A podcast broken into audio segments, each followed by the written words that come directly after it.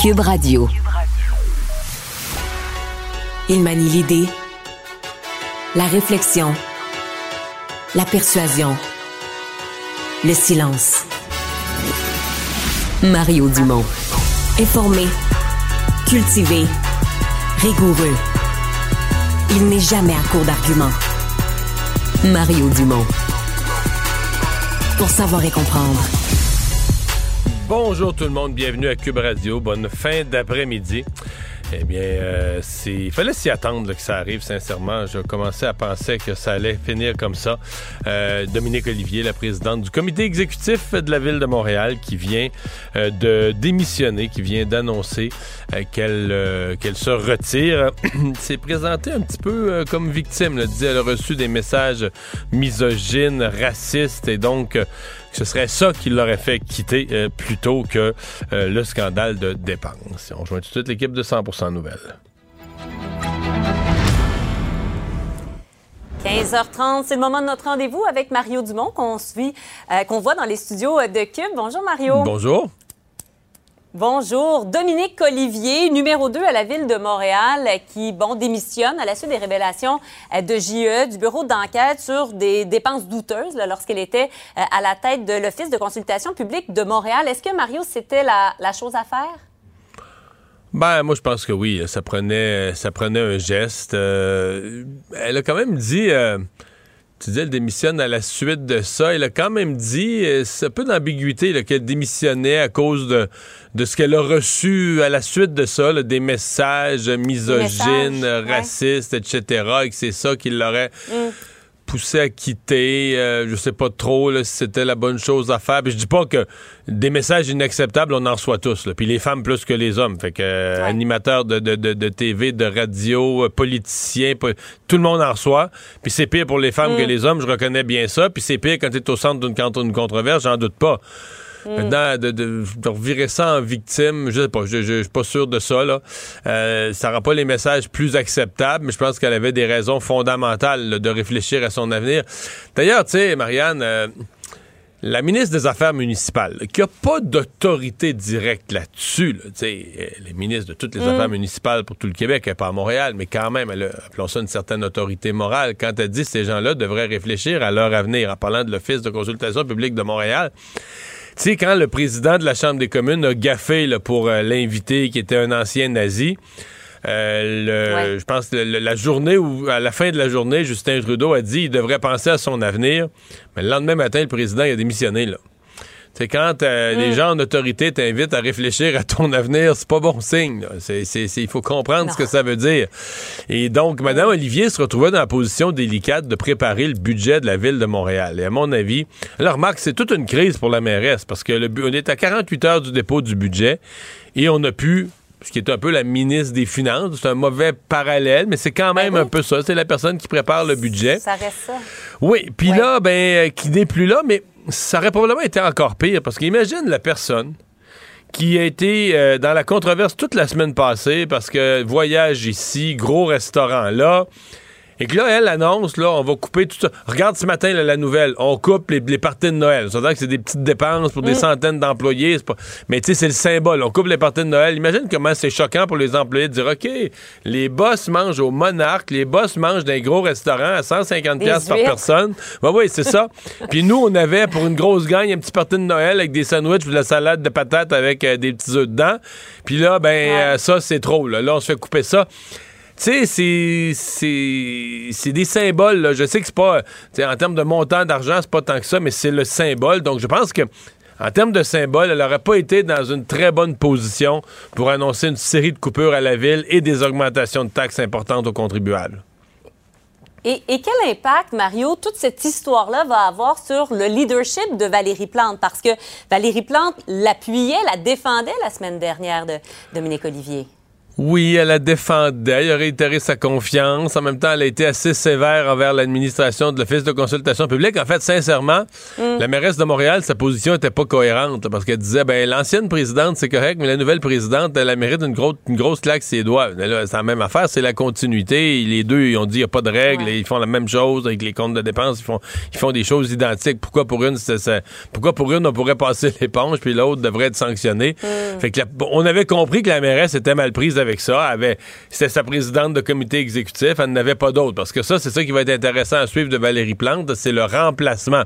Madame Plante a dans son équipe beaucoup de gens à caractère social, beaucoup d'environnementalistes pas tant que ça d'administrateurs et d'administratrices, de gens qui ont, ah. géré des gros budgets, qui ont et donc euh, mm. ça va être intéressant de voir qui est-ce qu'elle met en place au lieu de Mme Olivier en remplacement de Mme Olivier. Quand elle est allée la chercher, on l'avait présentée comme une candidate vedette, et donc qui on va mettre dans son siège, c'est ça qui va être euh, intéressant à voir. Mais ça affaiblit un peu la, la mairesse Plante. En même temps.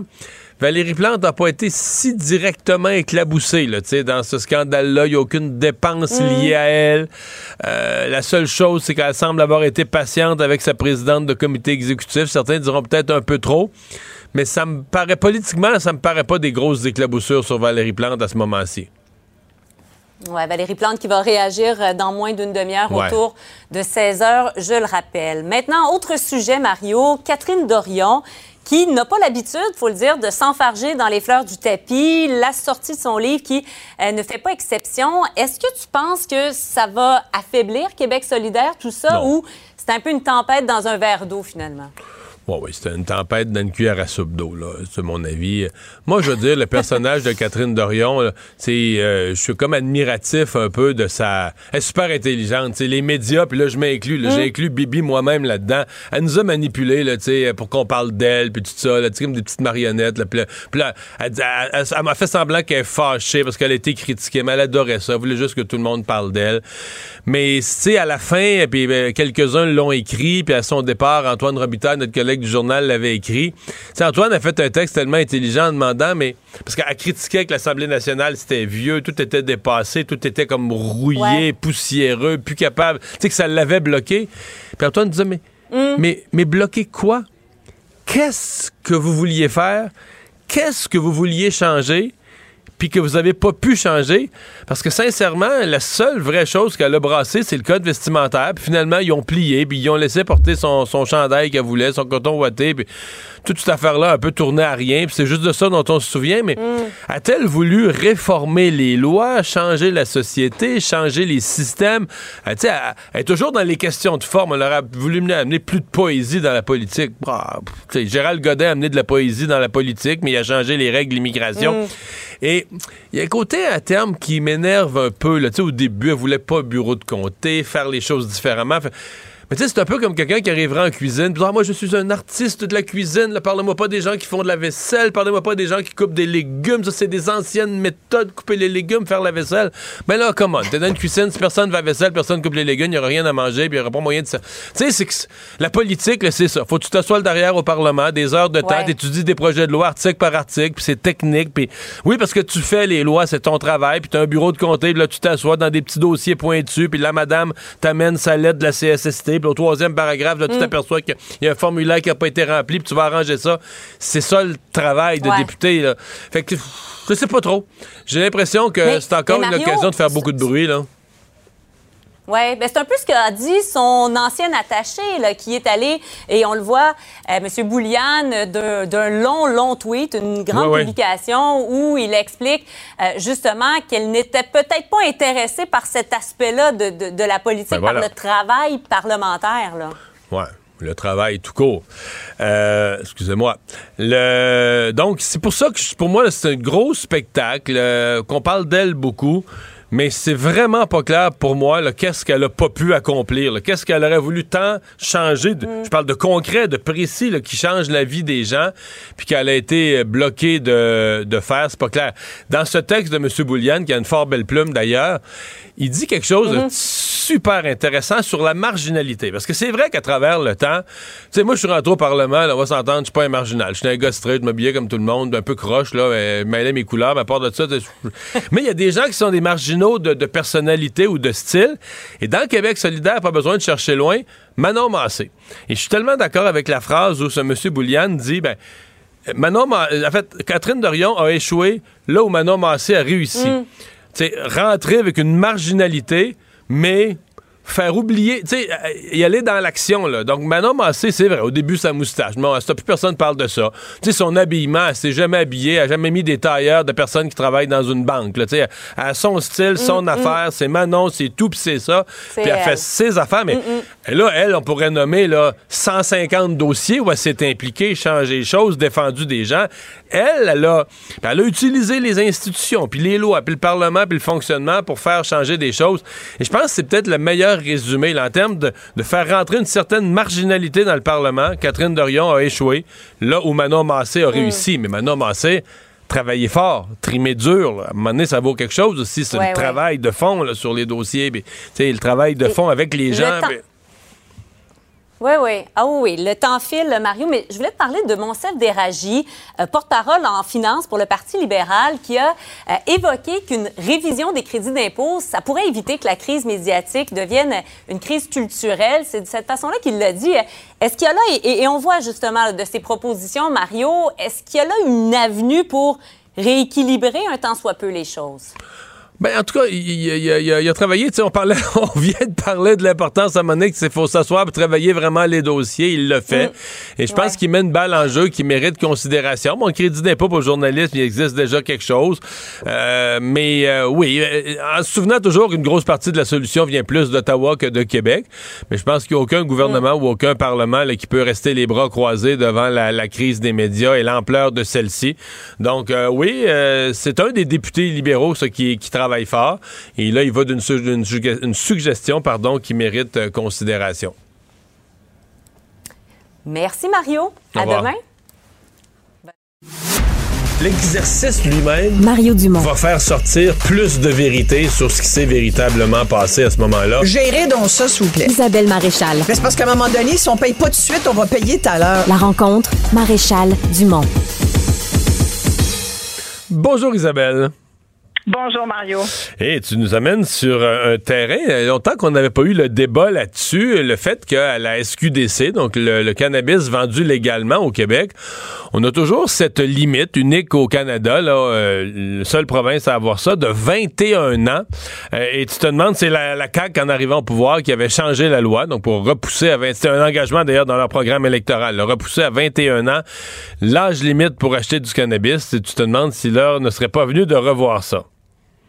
Oui, et puis, euh, puis tu as raison de, de, redonner tout le contexte. Ça fait déjà cinq ans que le cannabis est, est donc euh, légal au Canada.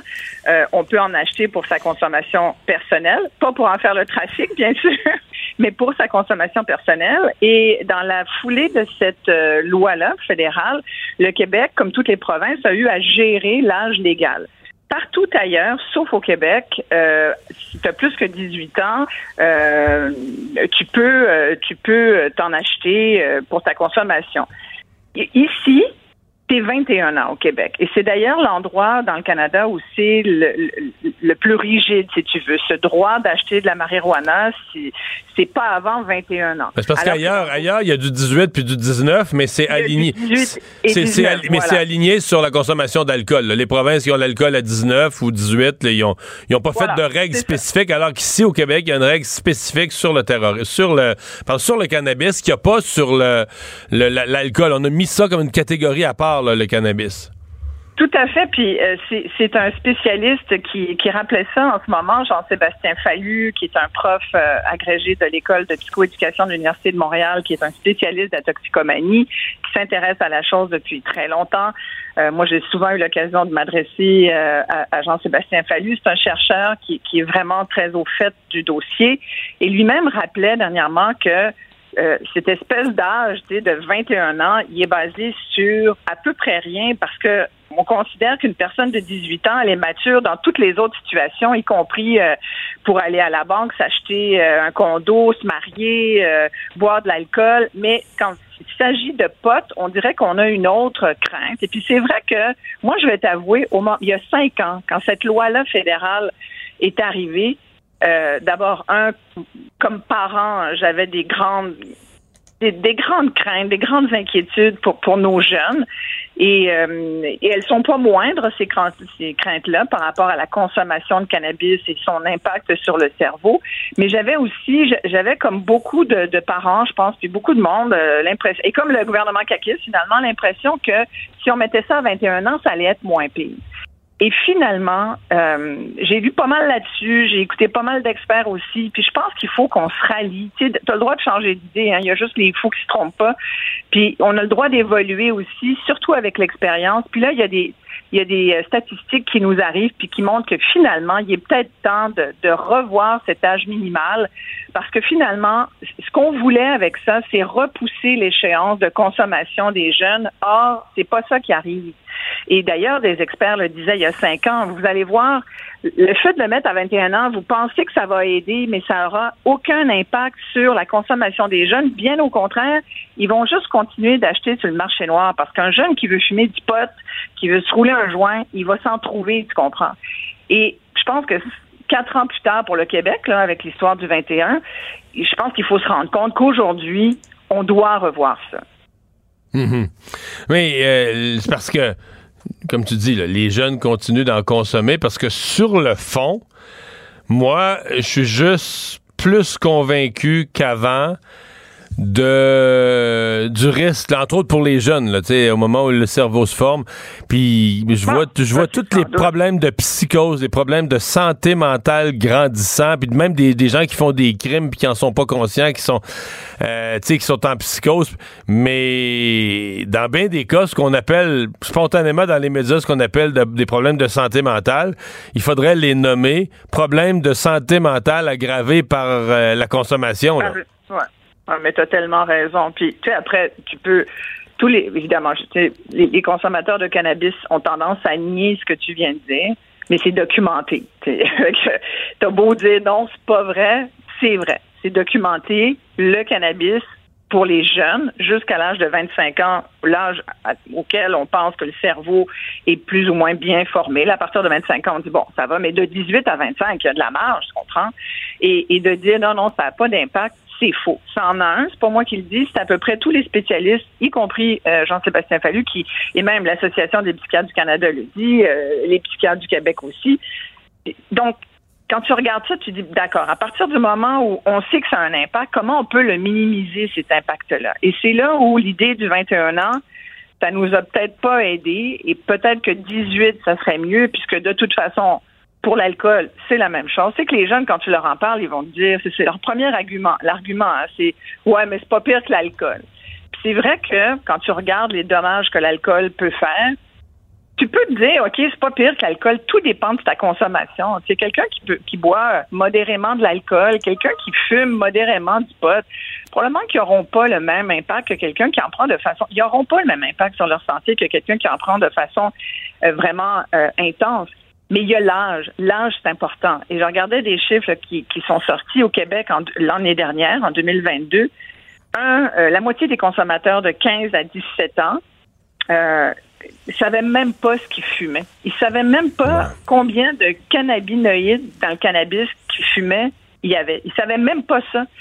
Et, donc, il, achète toutes sortes de stocks. Euh, l'important, c'est de, c'est de l'avoir, ton, ton, ton joint, puis peu importe d'où il vient, ils se font confiance. c'est le pocher de l'un, euh, le gars de, confiance de l'autre, mais qu'est-ce qu'il y a dedans? Ils savent pas trop. Alors, peut-être que au moins, en ayant le droit d'aller à la SQDC, ils auraient un petit peu de moins euh, de risque que de fumer des, des matières qu'ils voudraient pas, qu'ils voudraient pas avoir dans le corps. En même temps, tu sais, je regarde ça, puis tu regardes les chiffres qui sont sortis. Euh, il y a quand même, tu sais, c'est un jeune sur deux de 15 à 17 ans qui a fumé du pot déjà au cours de, l'année dernière au Québec et qui ne savait pas trop ce qu'il y avait dedans. Euh, c'est le plus grand groupe de consommateurs. Mais après, ça diminue. Puis après ça, on voit une petite remontée là, vers les 55 et plus. je sais pas pourquoi. Peut-être parce que je me disais, tiens, pourquoi? Est-ce que c'est parce que tu as plus le temps? C'est à la pré-retraite ou à la retraite, tu te fais un petit joint, tu as le temps de te rouler, je sais pas. Je me suis dit, tiens, ou alors, Mais je pense qu'il y en a aussi que. Ah, peut-être, mais je pense qu'il y a aussi des gens que quand ils sont dans leur phase où ils sont parents avec des enfants à la maison, c'est comme ils ont, le, Ouais. ils ont le réflexe de dire, ben, on arrête ça. Tu on va pas. euh, On va pas fumer devant les fument le enfants. moins, c'est les. Ben, t'aurais peut-être raison parce que tu vois, ceux qui fument le moins, c'est les 25-34. Ben, qui fument le moins. En tout cas, qui, au cours de la dernière année, euh, avaient le moins consommé de cannabis. Mais il y en a quand même un, un sur quatre, là. Tu sais, C'est que c'est quand même pas mal, là, 20, 23, 24% des gens qui fument. Moi, je trouve. Moi, je suis étonnée. Mais moi, je fume pas, tu sais. Alors, je, je suis mal placée pour, euh, pour parler de, la, de, la- de, de ce que ça fait et tout. Je peux juste voir autour de moi certains ravages que ça, que ça a fait chez certains jeunes. Et moi, je suis convaincue que quand tu fumes à 14, 15 ans, qu'en plus tu sais pas ce que tu fumes et que tu fumes à un jeune âge, c'est sûr que tu vas t'empiéter sur ta santé mentale. Isabelle, merci beaucoup. Merci, À Marie. demain.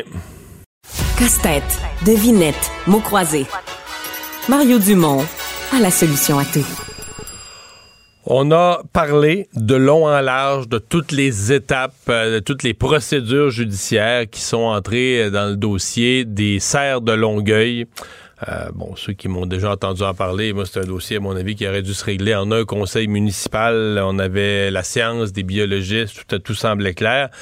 Mais il y a des gens qui en ont fait un cas, une cause, euh, Goldwater.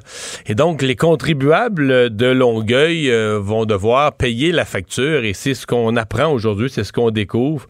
L'ampleur de la facture. Louis-Pascal Cyr, porte-parole à la ville de Longueuil, est avec nous. Monsieur Cyr, bonjour. Bonjour, M. Dumont. Donnez-nous donc le montant de la facture, là. J'ose même pas le dire. Ben, je vais donner un montant précis. C'est euh, 375 000 et 248 euh, dollars de frais juridiques euh, pour de- depuis que euh, Sauvetage Animal Rescue a, a contesté le droit de la ville d'intervenir pour contrôler le- la population de cerfs. Parce que là, ça a été énorme comme dossier. Ça s'est rendu jusqu'à la cour d'appel. Oui, tout à fait. Puis euh, nous, euh, c'est sûr qu'on aurait souhaité ne pas avoir à débourser ces sommes-là, euh, surtout dans le contexte actuel.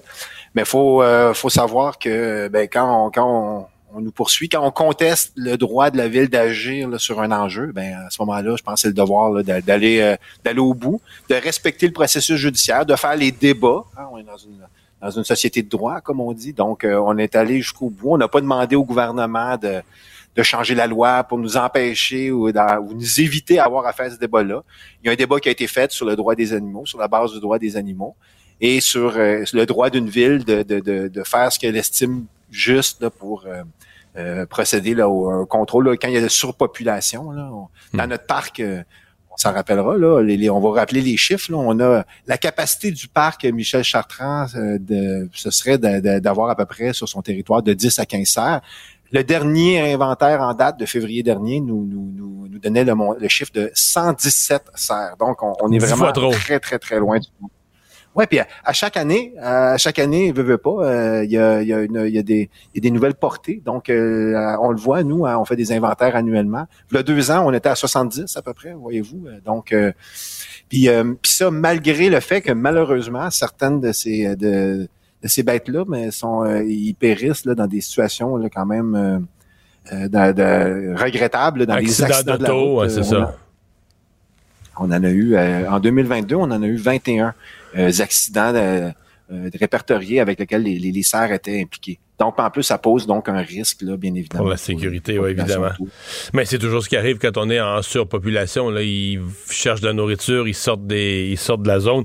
Qu'est-ce qui, euh, ben, d'abord, euh, qu'est-ce que vous répondez aux gens qui diraient aujourd'hui, ben, regardez, avec cet argent-là, avec moins que ça, vous auriez pu les, les déplacer, parce qu'il y a toutes sortes de scénarios qui ont été euh, inventés par des gens. Remarque qu'il y avait peut-être une formation de biologiste ou des connaissances euh, appropriées, mais qui, qui avaient toutes sortes de façons de les envoyer dans des zoos, dans des forêts ailleurs, dans d'autres lieux.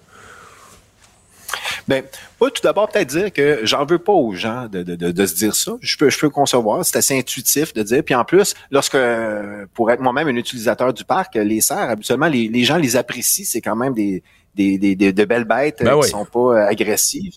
Donc, euh, mais ce- ce- ce- cela dit, on, oublie un peu, mais dans, dans la saga, à l'origine, Sauvetage Animal Rescue avait présenté un projet de relocalisation à la ville de Longueuil. Il a été soumis au comité d'éthique là, euh, de la faculté de médecine vétérinaire de l'Université de Montréal. qui a refusé, qui a refusé ce, projet-là. Euh, c'est ça qui nous a amené effectivement, là, vous y avez fait allusion, là, à mettre sur pied une table de concertation avec euh, des experts du ministère, à l'époque on appelait ça le ministère de la Forêt, Fonds et Parcs, là, et euh, d'autres experts indépendants qui, qui, sont venus à la conclusion là, que euh, c'était pas le meilleur scénario. À ce moment-là, le chiffre était beaucoup plus restreint. C'est ce qui est triste, c'est qu'à ce moment-là, on parlait d'une trentaine là, de, de, de, bêtes là, euh, en surplus. Euh, donc là, bon, il y a d'autres euh, d'autres méthodes qui avaient été envisagées à l'époque. Mais là, maintenant, au point où on est rendu, la, la seule moyen qui nous semble approprié là, pour euh, ramener l'équilibre écologique, mais c'est une opération de chasse contrôlée. Et comme on est dans un dans un dans, dans, dans un environnement urbain, eh bien, le, le, la méthode qui a été qui a été choisie là, la dernière en date, là, c'était la, la, chasse à la balette. Qui, qui devrait se faire cet automne? Avant la neige? Ben, pour l'instant, nous, ben là, euh, pendant tout le processus, nous, par respect pour le processus, on a tout arrêté. Là, euh, c'est une opération très complexe. Donc, on, a, et depuis le jugement, donc on est là, quelques semaines, là, on a remis la machine en marche. Nos équipes sont présentement à pied d'œuvre. Euh, on va annoncer prochainement là, le, plan de match de la ville, mais pour l'instant, on travaille là-dessus. Beaucoup d'intervenants qui sont impliqués, des, des, des fournisseurs de services, parce que peut-être c'est bon de le rappeler, euh, dans, une opération de chasse contrôlée comme celle-là, ce seront des professionnels qui seront embauchés. Là, c'est pas des, des, des, chasseurs là, qui seront euh, qui vont chercher un permis comme on est habitué de voir un peu partout. Là. Donc, euh, c'est quand même beaucoup de, de, planification si on veut s'assurer que l'opération soit menée à terme. Donc, dès qu'on a terminé c'est la préparation, mais on pourra l'annoncer à la population. Est-ce que vous considérez, est-ce que les élus de la ville considèrent que l'entêtement, euh, bon, peut-être exagéré d'Anne-France Goldwater, a fait gaspiller des centaines de milliers de dollars de fonds publics? Écoutez, je peux pas parler pour les élus, mais il y, a plusieurs personnes qui pensent ça. Euh, par ailleurs, d'un autre côté, en tant que représentant nous-mêmes d'une administration, on peut pas on, les gens ont le droit de s'adresser aux tribunaux. on, dans une société de droit, tout le monde a le droit de s'adresser aux tribunaux, mais le contribuable peut avoir le droit quand même de constater qu'on a mis ses taxes à la poubelle dans un, dans un processus judiciaire dérisoire, que la, Mme Goldwater a utilisé tous les moyens que les tribunaux lui permettaient pour essayer d'empêcher les choses d'arriver c'est ce que, en tout cas, c'est effectivement, il y a plusieurs qui ont eu cette impression-là. Euh, on, peut le déplorer. Peut-être, bon, euh, soyons positifs. Là, on a une décision qui est quand même solide. On a un jugement qui est solide. J'espère là euh, qu'on pourra compter là, sur la collaboration des, leaders là, qui ont mené cette bataille-là devant les tribunaux, qui ont, qui ont pu voir que la ville a joué le jeu, c'est-à-dire qu'elle est allée défendre ses arguments, puis on est allé avec l'argumentation. Là, maintenant qu'il y a un jugement, on s'attend bien évidemment que les leaders euh, appellent les gens au respect du jugement. Parce que. Euh, est-ce qu'il est trop tard? Est-ce que ça pourrait encore aller à la Cour suprême? Est-ce que les délais sont dépassés pour aller à la Cour suprême ou ça pourrait encore? Euh, bon, euh, c'est pas moi l'expert, mais mes, mes, conseillers juridiques ou les avocats à la ville me disent qu'il y, y, a encore une possibilité théorique, mais j'ai cru entendre euh, Maître Goldwater là, dans une déclaration publique dire que personnellement, elle n'allait pas aller plus loin. Bien évidemment, à mesure qu'on monte, les, les, les, chances de réussite là, s'amoindrissent, ça, ça, ça, diminue.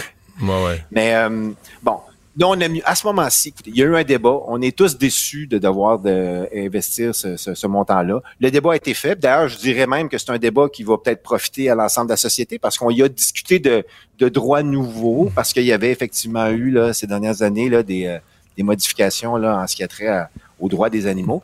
Fait que le débat a eu lieu. Euh, on a pu, euh, les, toutes les, les, les, parties ont pu présenter leurs arguments, mais là maintenant, il y a une décision et la ville entend bien maintenant sauver son parc parce qu'on n'en parle pas beaucoup. Mais euh, le parc Michel Chartrand, euh, je veux dire, il y a beaucoup de gens à Longueuil pour qui c'est un accès à la nature qui, qui, qui est peut-être même le seul accès qu'ils ont parce que euh, ont une ville diversifiée où il y a plusieurs il y a plusieurs personnes qui sont plutôt en situation là, de, de, vulnérabilité puis qui ont peut-être pas l'occasion comme ça d'aller d'aller en vacances là un peu partout dans la, dans la nature sauvage. Donc nous c'est important si jamais euh, parmi vos auditeurs, il y en a qui vont au parc, là, vous, vous regarderez à quel point le parc, on peut voir loin.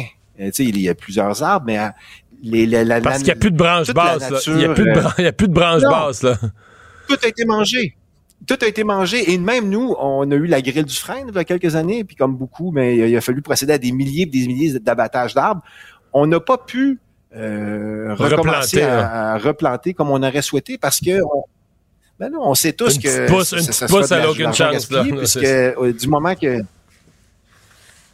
donc c'est ça. Donc il faut, c'est vraiment, euh, on sait que pour on peut, on peut, se dé- on peut déplorer là, que l'équilibre écologique soit plus là, puis qu'il n'y a plus de prédateurs à cause de l'urbanisation. Le fait est que l'urbanisation, elle est là. Il y a eu un déséquilibre qui a été créé, et je pense que c'est la responsabilité de l'être humain de venir euh, recréer l'équilibre qu'il a, euh, qu'il a mis à mal.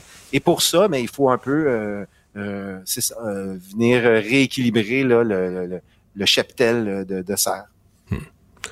Ouais. Je parce que je sais qu'il n'y a plus. on comprend bien que la raison pourquoi il y a autant de chevreuils dans un parc comme ça, c'est qu'il n'y a plus de prédateurs. Parce que m'amusant sur ce dossier dont on a parlé abondamment, m'amusant en ondes il y a quelques mois, j'avais dit que la façon de régler ça serait d'importer quelques loups à Longueuil. Il y a un auditeur qui nous avait répondu d'une longue lettre où il m'expliquait les dangers. Il m'avait pris au premier degré, il avait pas ben oui. compris, il avait pas compris l'humour, puis il m'avait écrit une longue lettre sur les dangers d'amener des loups en ville. Je ferais plus cette blague-là. Mais effectivement, quand, à partir du moment où une espèce a plus aucun prédateur, je veux dire, c'est ça qui arrive. Là. Elle, peut vite devenir en surpopulation. D'ailleurs, le chevreuil est en surpopulation. Je lisais le, le rapport du ministère sur le chevreuil. Montérégie, Estrie, dans une grande partie du Québec présentement, on est, euh, on est en surpopulation là, de, de chevreuils. Alors, C'est pour ça que les déplacer ailleurs, c'était pas évident euh, non plus, parce que la plupart des régions qui accueillent des chevreuils sont déjà en surpopulation. Non, Ben- c'est vrai, puis euh, ça amène tout autre. En tout cas, le débat a été fait là, puis euh, mais euh, c'est, il faut vraiment maintenant. Il y a une situation d'urgence. Il faut. On a fait le débat. On a été, on a, on a été bon joueur à Longueuil là. Maintenant, je crois qu'il faut laisser euh, la ville exercer le, le droit qu'elle a, démontré qu'elle, qu'elle avait. Louis-Pascal Cyr, merci d'avoir été là. Au revoir. Merci à vous. Le problème n'est pas là. Francis Gosselin, Ça sonne comme une arnaque. J'ai-tu une bonne logique, moi, là? Mario Dumont. Dis pas qu'il faut faire plus d'argent. La rencontre, Gosselin, Dumont. Bonjour, Francis. Salut Mario. Alors, un dénouement cet après-midi dans la saga de l'Office de consultation publique de Montréal. L'ancienne présidente, Mme Olivier, qui démissionne. Mais évidemment, elle ne peut pas démissionner de l'Office de consultation publique. Elle n'est plus là. là. Elle démissionne de son poste, en fait, d'un poste beaucoup plus important parce que maintenant, elle est la numéro 2 à l'Hôtel de Ville de Montréal. Et donc, c'est pas elle qui va présenter le budget de la ville dans deux jours. Je pense que ça aurait été difficile pour Madame Plante, là, même politiquement, d'avoir sa numéro 2 après toutes les révélations des dernières semaines, de nous faire la, de nous chanter la pomme là, des hausses de taxes et des, des, des dépenses serrées, Mario. Euh, faut dire que dans les derniers mois même, là, il y a eu, bon, évidemment, la saga là, des bonus surprises qui ont été versés au cadre euh, de la ville de Montréal, qui témoignent déjà d'une forme de d'incompréhension là, de la gestion des finances publiques. Euh, et puis évidemment le dossier de l'OCPM là, qui a montré que Mme Olivier avait vraiment pas la légitimité ou la crédibilité pour le faire.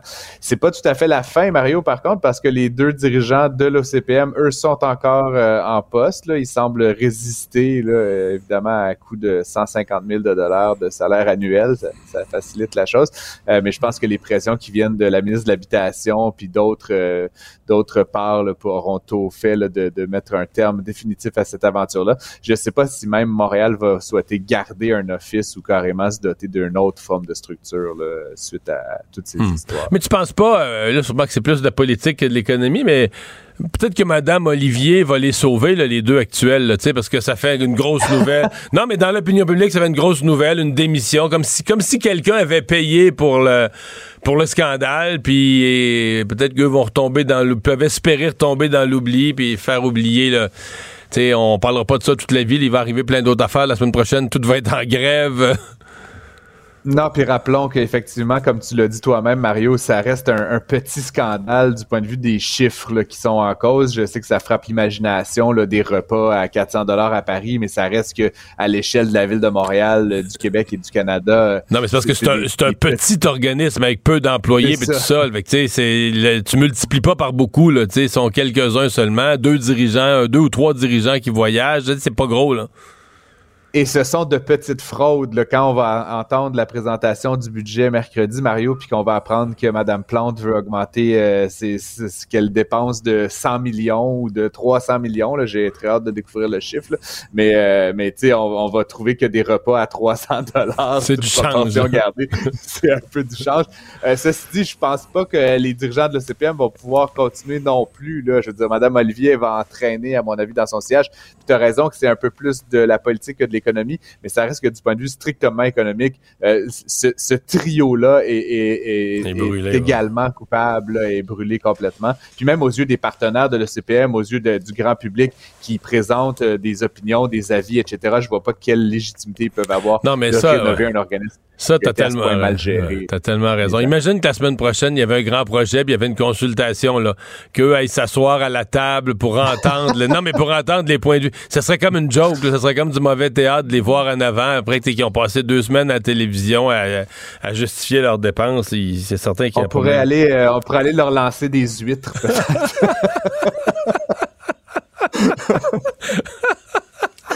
En tout cas. Ah, bon, bon, bon. Euh, tu veux me parler de cette, euh, cette annonce qui a été faite la semaine passée, TES Canada, qui veut faire de l'hydrogène vert à Shawinigan, dans la circonscription de François-Philippe Champagne? Ben oui, effectivement. Puis, bah, tu sais, Mario, que tout ça est lié évidemment à, la décision de M. Fitzgibbon d'octroyer des blocs d'énergie. Là, on se rappelle que depuis euh, son arrivée en poste, là, euh, en lien avec la grande stratégie d'Hydro-Québec, toute demande supérieure à 5 mégawatts, ce qui est comme vraiment pas beaucoup dans le secteur industriel, euh, est, est, sujette à un décret ministériel. Donc là, il y a ces projets-là qui ont été annoncés. puis je voulais faire un petit zoom quand même sur celui-là pour plusieurs raisons. Évidemment, la première, c'est que euh, M. Fitzgibbon a bien dit, hein, les projets qu'on va annoncer, ils doivent être beaucoup plus euh, collaboratifs que dans le passé, c'est-à-dire on fait pas juste acheter de l'énergie, payer pas cher, euh, puis partir avec avec la mallette. Donc dans le cas de TES, là, qui est cette entreprise qui veut s'installer dans le coin de Shawinigan, ils vont notamment produire énormément de nouvelles énergies. Donc on parle d'un parc éolien là, qui va produire plusieurs centaines de mégawatts, un parc de solaire également, Mario, qui va pouvoir approvisionner leur usine. Et à ça, évidemment, Hydro-Québec va compenser un peu le, manque à gagner de 150 mégawatts environ euh, qui va être fourni par le monopole d'État. C'est quand même un peu spécial pour moi, Mario. Tu sais, je veux pas, comme je sais qu'on va me lancer des tomates à moi, mais tu sais, la filiale de l'hydrogène, c'est une drôle de bébite là actuellement. Euh, tu sais, c'est une technologie qui a pas du tout fait ses preuves, qui est très très très inefficace. Là, ça, il y a une perte énorme d'énergie dans la conversion d'électricité en, hydrogène. Il y a aucun réseau de distribution vraiment d'hydrogène actuellement euh, au pays. Fait que tu sais, ça reste totalement spéculatif. Fait que de voir qu'on va investir, tu sais, 4 milliards de dollars puis autant de mégawatts dans un truc qui, qui est une espèce de lubie. Je trouve ça un petit peu particulier, mais euh, laissons la chance aux coureurs, puis, puis on verra bien euh, ce qu'il en, en retombe. Ouais.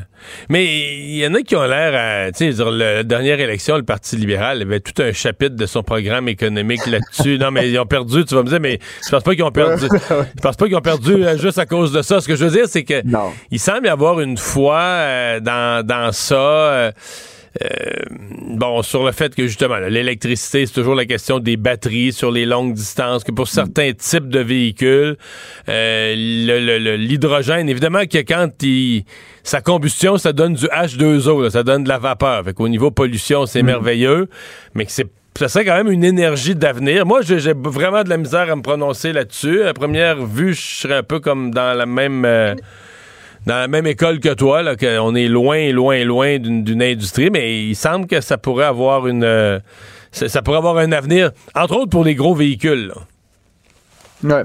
Ce que je me dis, Mario, c'est que dans le pire des cas, on héritera d'une belle capacité de production éolienne et solaire en, Mauricie, puis l'usine fera, peut-être autre chose à terme. Mais c'est quand même intéressant de voir qu'il y a de plus en plus d'acteurs privés qui se joignent un petit peu à cet effort concerté de produire plus d'énergie au Québec, même si les utilisations, en tout cas moi, me laissent un petit peu sceptique, le Mario, en ce qui concerne l'hydrogène. Et finalement, le gouvernement Trudeau serait ouvert à contribuer à un REM de l'Est. Euh, c'est un projet qui traîne. Il y avait une première version là, qui était vue comme euh, affreuse, qui allait gâcher le paysage. Là, on retravaille, on redessine. Monsieur Legault tient bien gros à ce que le REM de l'Est traverse la pointe de l'île pour rentrer dans sa région de la Nodière vers Repentigny.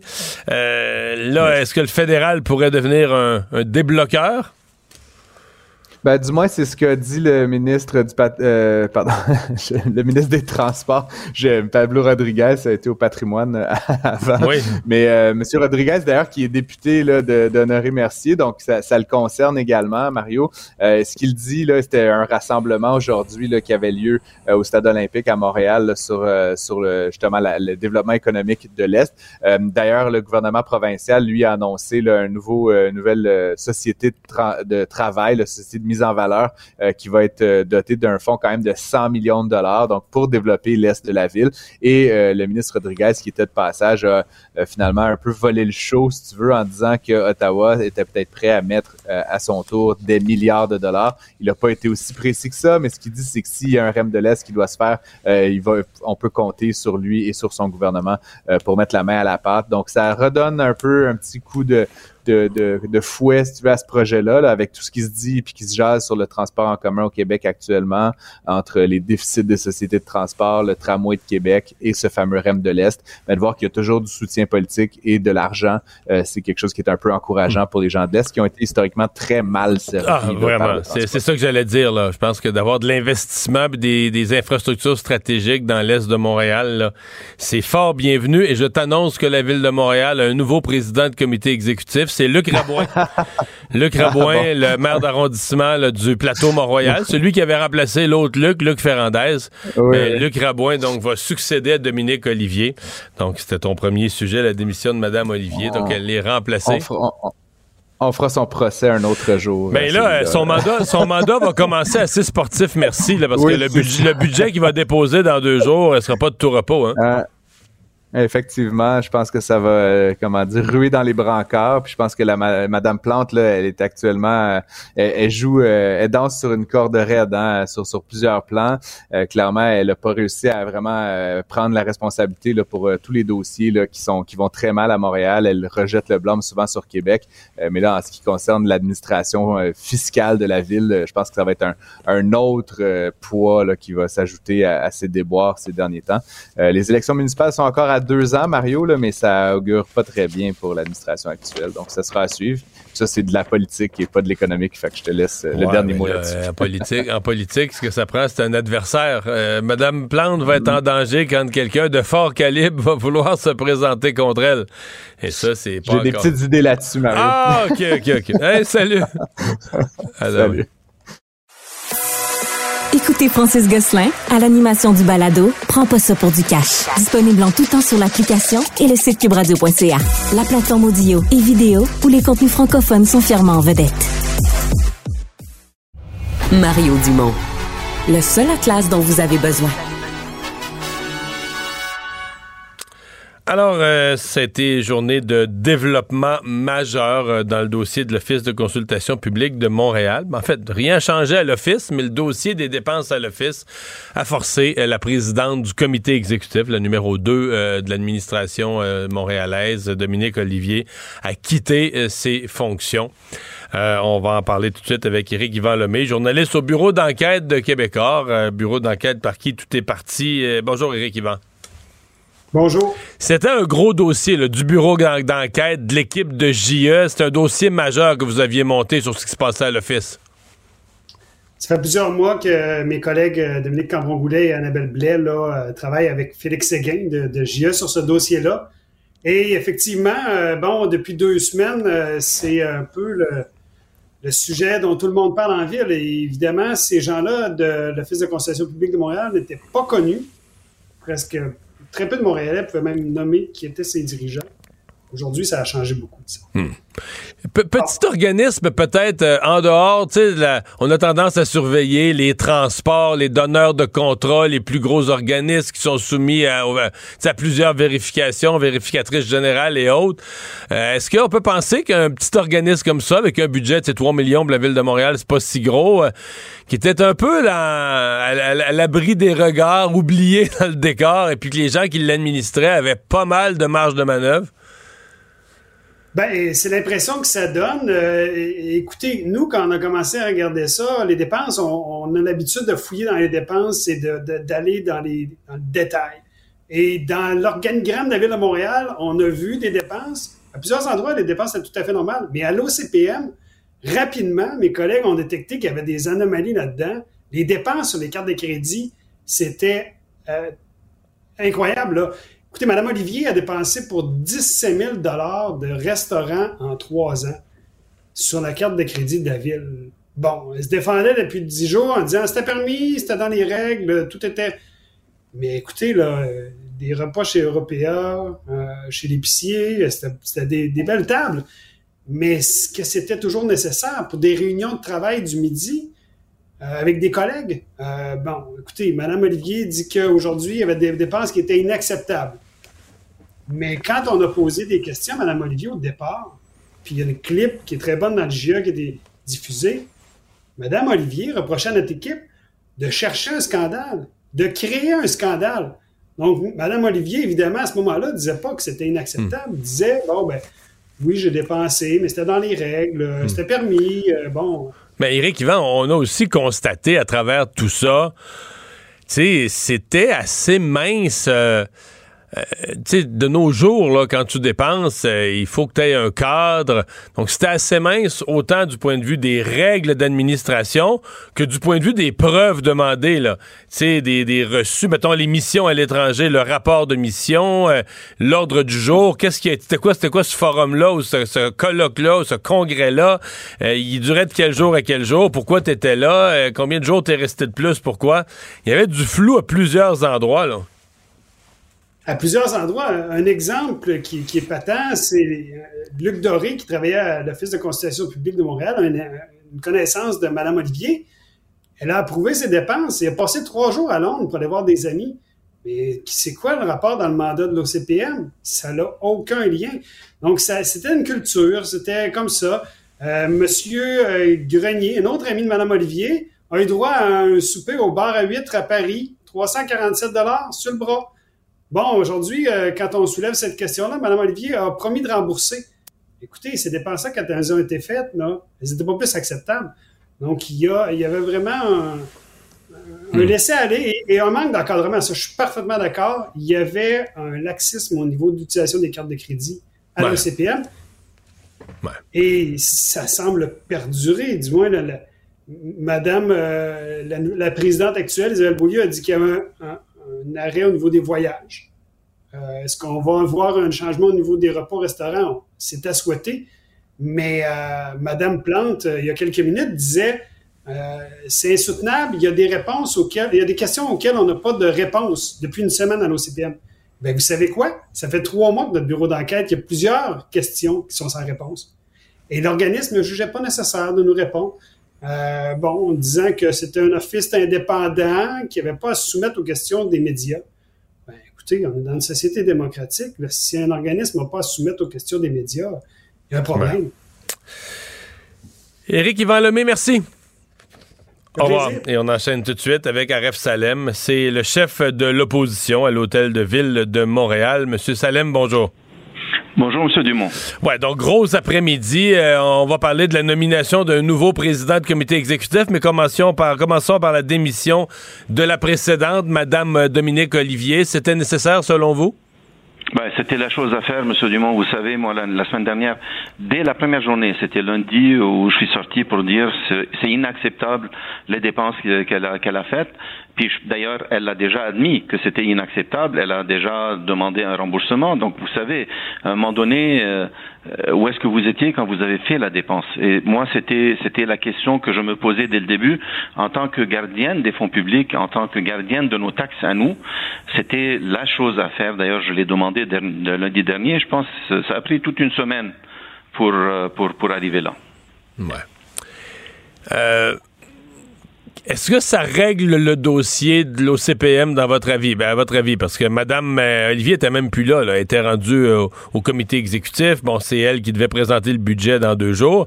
Mais les gens qui sont à l'heure actuelle en poste à l'OCPM, est-ce que, le dossier est réglé maintenant que Mme, euh, Madame Olivier est partie?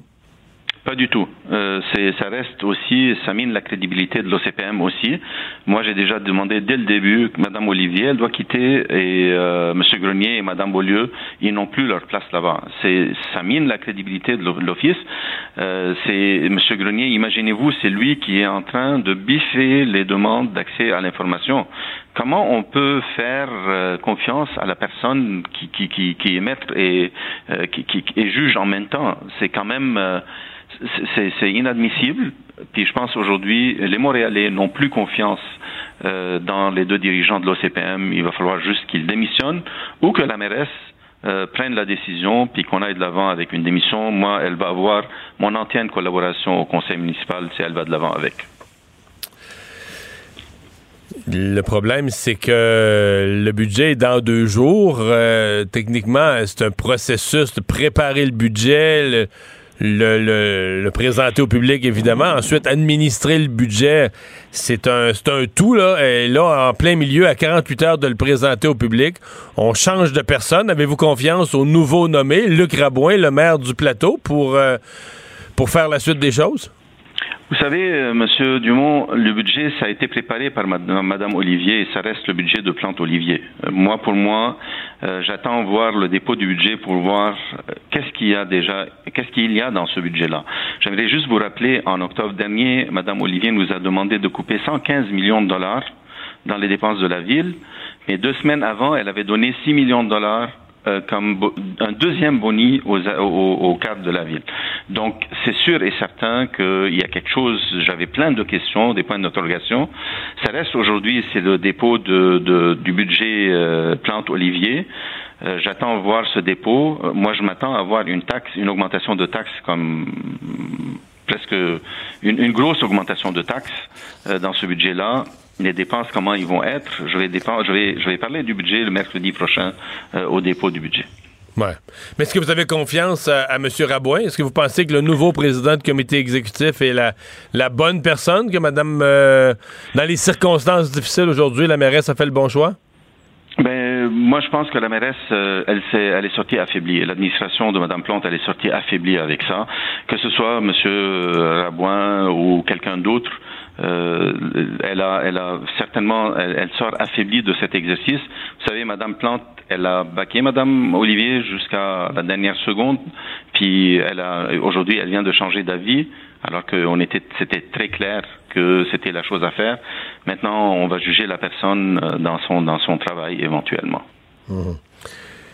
Euh, qu'est-ce que parce qu'aujourd'hui, on, coupe les, parties de Noël, des employés. Euh, je voyais un peu des commentaires euh, de, des employés qui disaient ah, ben c'est ça, les boss, euh, les boss sont donnés euh, double double boni, des gros soupers de l'OCPM, même si ça n'a pas directement rapport, mais les gens ont l'impression qu'il y a une classe qui a accès au gros restaurant, puis que leur petit party de Noël est coupé pour les employés ordinaires. Avez-vous l'impression que tout ça va, nuire à l'atmosphère à l'hôtel de ville, puis en dehors, là, dans tous les bureaux de la ville où il y a des, des employés, des travailleuses et des travailleurs? Effectivement, vous savez, moi, ça me brise le cœur de voir, par exemple, aujourd'hui, euh, l'administration qui, qui, nous, qui nous a forcé, forcé à arriver là elle a forcé vraiment des coupures, même dans les parties de Noël. Vous vous rappelez, il y a pas deux, trois semaines, on parlait même aussi de, des voitures de police non lavées. Imaginez-vous où est-ce qu'on est rendu dans les, dans les coupures? Et on est en train vraiment de couper pour les, nos cols bleus, nos cols blancs qui sont en train de vraiment donner le service aux citoyens, alors qu'on s'est permis de donner un 6 millions de dollars, un deuxième boni pour les cadres de la ville. C'est inacceptable, Monsieur Dumont. On ne pense pas, c'est pas comme ça qu'on va faire, qu'on va garder une fierté d'appartenir à cette, à cette ville et de travailler pour cette ville. Mais on va surveiller tout ça. Vous êtes pessimiste, vous, pour le budget de la ville mercredi? Euh, un petit peu, oui. Euh, je pense qu'on va avoir une bonne augmentation de taxes. Euh, c'est malheureux. mais on va, je vais attendre juste voir exactement c'est quoi le taux qu'elles, euh, qu'ils vont, euh, vont, qu'ils vont mettre là, puis j'aurai le temps de, de le critiquer, ça c'est sûr. Monsieur Salem, merci d'avoir été avec nous. Au revoir. C'est toujours un plaisir, Monsieur Dumont. Au revoir. Mario Dumont. Rationnel et cartésien, il peut résoudre n'importe quelle énigme les yeux fermés. Un adolescent de 17 ans poignardé. Une autre femme assassinée. Il est visé par des allégations d'inconduite sexuelle.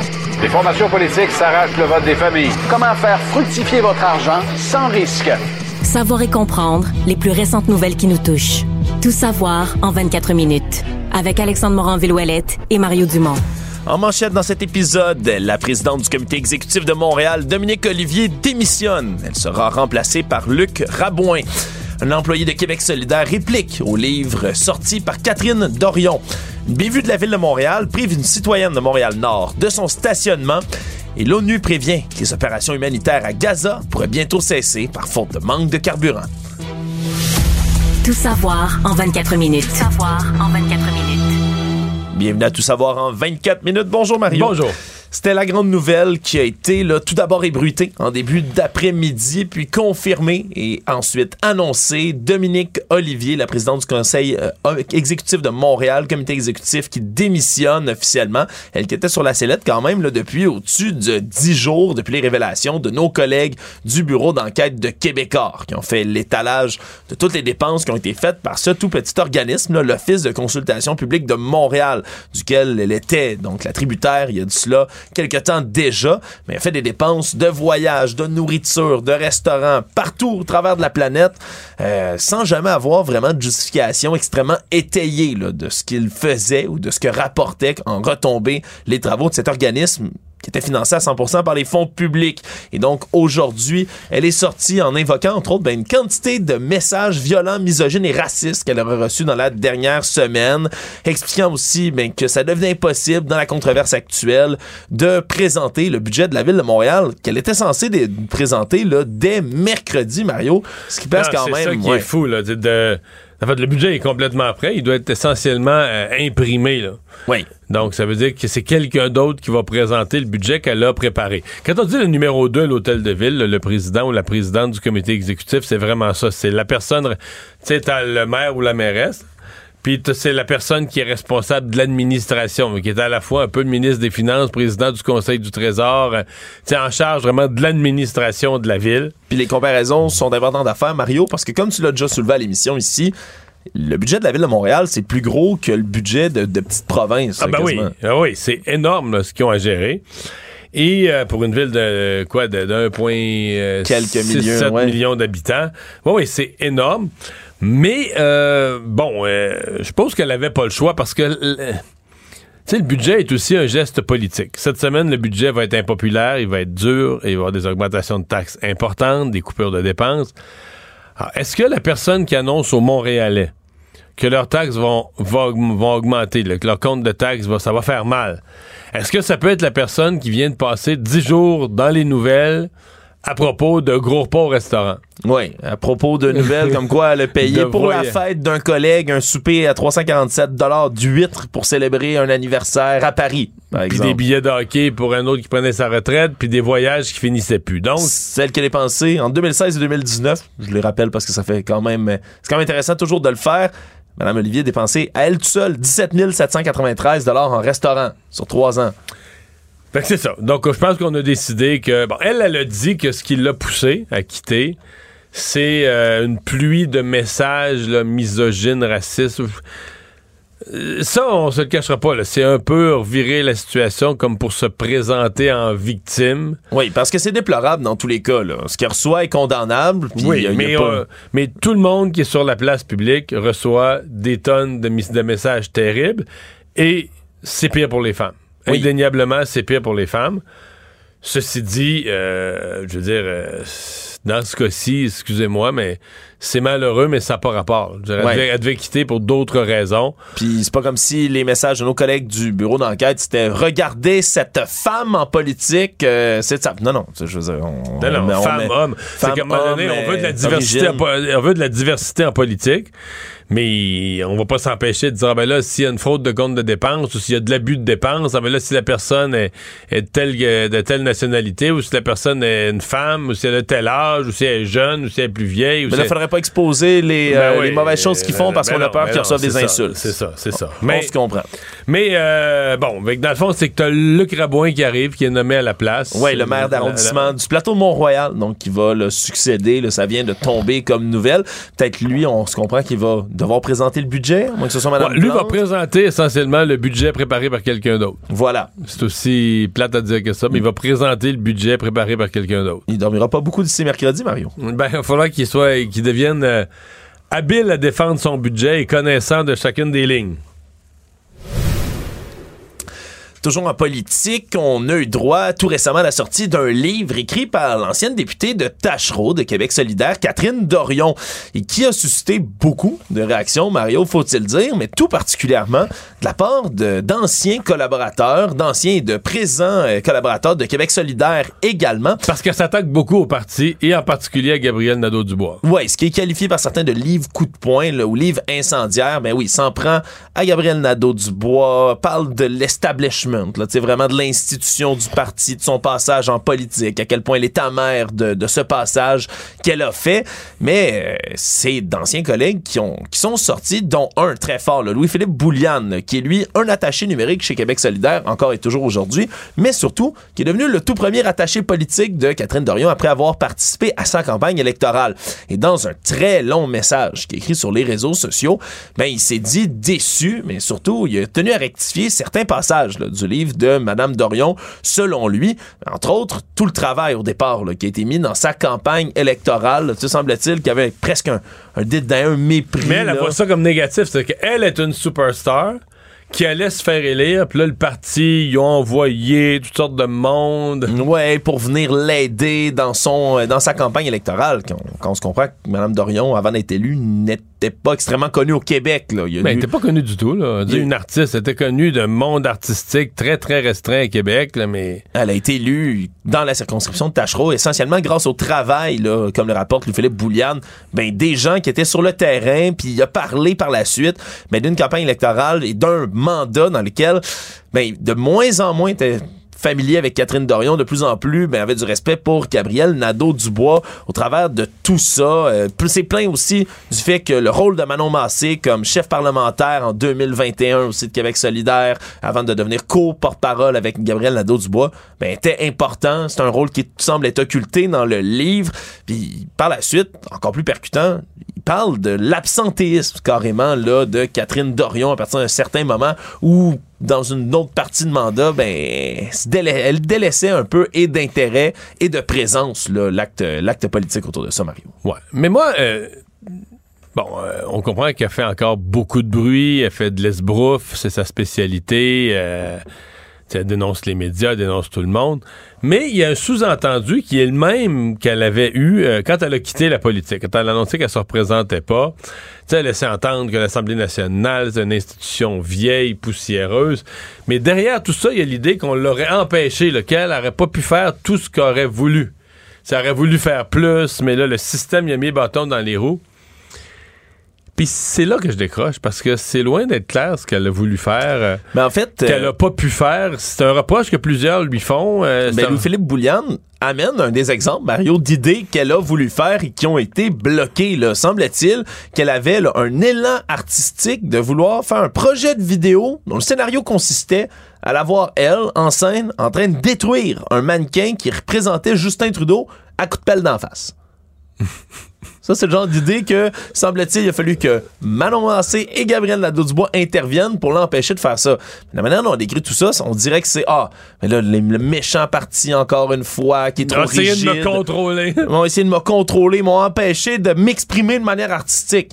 Mais C'est parce que pour Ça le parti, euh, parce que t'es pas toute seule. T'as une équipe au complet qui travaille avec toi, puis de qui la réputation dépend également de tes actions. Oui, mais moi, quand je parlais de, de- de choses là, qu'elle a été empêchée, je parle de, de, changement, de changement aux lois, de vraie politique. Qu'est-ce qu'elle voulait faire pour le Québec? Qu'est-ce qu'elle voulait changer des lois, des règles? Pour moi, c'est loin, loin, loin d'être clair. Euh, J'ai vraiment l'impression que c'est une personne euh, qui a beaucoup, beaucoup, beaucoup de, qui aime beaucoup attirer l'attention sur elle. Fait qu'elle a fait un gros show avec, elle voulait porter un coton pis des Doc Martens. Finalement, elle a gagné ça.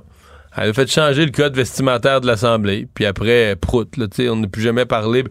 Mais ça, c'est pas un changement. Là, le changement, pour moi, c'est que tu changes la société, tu changes des lois, tu changes des choses qui changent la vie des gens. Puis j'ai l'impression qu'elle n'avait pas tant que ça en tête. Puis un. Puis deux, ben c'est bien beau de dire ah moi c'est vieux jeu, moi j'irai pas m'asseoir dans une commission parlementaire pour regarder là, des, des, des soirées de temps des projets de loi. Ouais, mais c'est parce que le Parlement fait les lois. Fait que ceux qui se font élire au Parlement, une de leurs tâches, pas la seule, mais une de leurs tâches, c'est de faire les lois. Puis comme les lois vont s'appliquer à 8 millions de personnes, puis mais on les étudie, oui, on les étudie article par article, phrase par phrase, et jusqu'à tard le soir, ça fait partie du travail de député. Puis si ça te tente pas de faire ce travail-là, ben une des choses qui, est permise, c'est de ne pas se présenter. Mais d'arriver après puis de laisser entendre que tout le travail de base des députés, là, c'est une grosse perte de temps, puis qu'elle est au-dessus de ça, puis qu'elle va amener de la poésie là-dedans. Bah, tu sais, je veux dire, euh, euh, Godin, à l'époque du PQ, là, Godin a amené beaucoup de, de- poésie euh, dans la. Il a même lu des poèmes à l'Assemblée, mais Gérald Godin a changé les lois, il a fait changer les règles d'immigration. C'est qu'à un moment donné, il faut que tu faut que tu t'impliques dans tes dossiers, il faut que tu t'occupes de tes affaires. Tu peux pas juste faire de l'esbrouf, là. Actualité. Tout savoir en 24 minutes. Une histoire ramenée par nos collègues ici à Cube Radio. Mario fait l'histoire, euh, le cas d'une femme de Montréal-Nord, mère de famille, qui démontre encore une fois, là, on a souvent des espèces de d'exemples comme ceux-là, d'administration de la ville dans les travaux qui se, passent plus ou moins bien. Celui-là, il est assez costaud, Mario. C'est Myriam Labbé, mère de famille, qui habite dans l'arrondissement Montréal-Nord depuis 2010. En 2016, devient propriétaire d'un duplex. Il y a un stationnement devant là, sa nouvelle résidence à cet endroit-là. Et là, euh, quelques mois seulement après avoir aménagé, l'avis, il y a un avis de travaux. La ville s'en vient remonter les trottoirs à cet endroit-là. là. On vient d'en faire une réfection de l'ensemble là, des trottoirs puis de la chaîne de trottoirs. Le problème, c'est que quand madame revient chez elle, ben, on a monté le trottoir de 10 cm partout, incluant l'endroit tu sais, qui Fait est abaissé a- pour son véhicule. Il a pas fait euh, l'abaissement pour son passer son véhicule. Pas d'abaissement pour passer son véhicule, ce qui fait que son stationnement se retrouve complètement enclavé. Il n'y a pas moyen de rentrer dans le stationnement. Ça prendrait un Hummer. Ben ouais, ça prendrait un tank rendu là, Mario. Et là, ben, ses voisins, eux autres, semble-t-il, qui se sont ben, précipités quand ils ont vu qu'il y avait les travaux, qu'il y a un voisin qui a eu le temps de le dire à- au contracteur de la ville en disant, mais là, voyons donc, vous allez abaisser ça. Moi aussi, j'ai un stationnement. Et donc, pour lui, ça a été fait. Mais comme Madame Labbé était au travail, ben ça n'a pas fonctionné. Et là, depuis 2016, Mario, elle est incapable de faire changer ça par la ville. Semble-t-il, elle a appelé là, l'administration. elle a perdu son stationnement dans. Elle, elle a perdu son stationnement, complètement. Puis elle appelle la ville, c'est rendu à trois séances du conseil de ville. Elle, elle a même pris là, donc le micro à cet endroit-là. Il semble-t-il que la mairesse Christine Black a décidé de couper son micro en pleine séance parce qu'elle continuait de se plaindre puis d'exiger qu'on vienne abaisser le trottoir de son stationnement. Puis là, elle s'est rendue qu'elle est obligée de regarder là, chez les anciens propriétaires, dans les certificats de localisation. Chaque endroit, on montre que l'emplacement de stationnement était là. Mais tout ça parce qu'il y a des travaux qui ont été faits en broche à fond, et Mario, on s'entend, là. Il y a quelque chose qui a été mal vérifié. Là, ça fait des années que madame ne peut pas récupérer son stationnement. C'est pas un- une belle illustration de la Maison des Fous dans Astérix. Je sais pas ce que c'est. Mais c'est aussi, euh, tu sais, la, ville de Montréal se demande toujours pourquoi les gens veulent pas venir vivre à Montréal. là. tu bienvenue à Montréal. Ben, mais donc là, on y répond toujours pas. Là, il y a pas de. Il n'y a, rien- y a rien qui semble fonctionner de ce côté-là.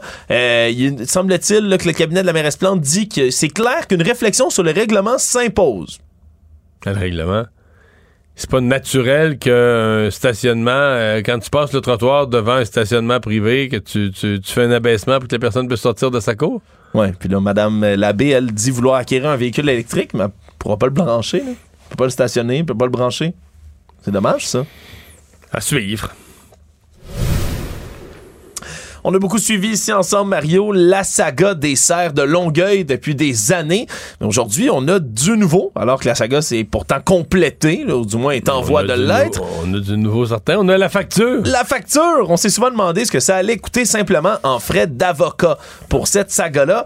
La réponse, 375 248 dollars de frais juridiques que ça a coûté à la ville de Longueuil depuis qu'on a envoyé une contestation là, de l'organisme Sauvetage Animal Rescue qui voulait donc suspendre et qui ont réussi temporairement à suspendre là, le, le- l'abattage des cerfs de Virginie dans le parc Qui Michel. qui ont retardé Chartrand. ça, je sais même plus combien de temps, deux ans, genre. Ça fait longtemps, là. Oui, ça fait longtemps qu'il y a des contestations, puis je rappelle que leur appel dans cette saga a été rejeté en octobre dernier.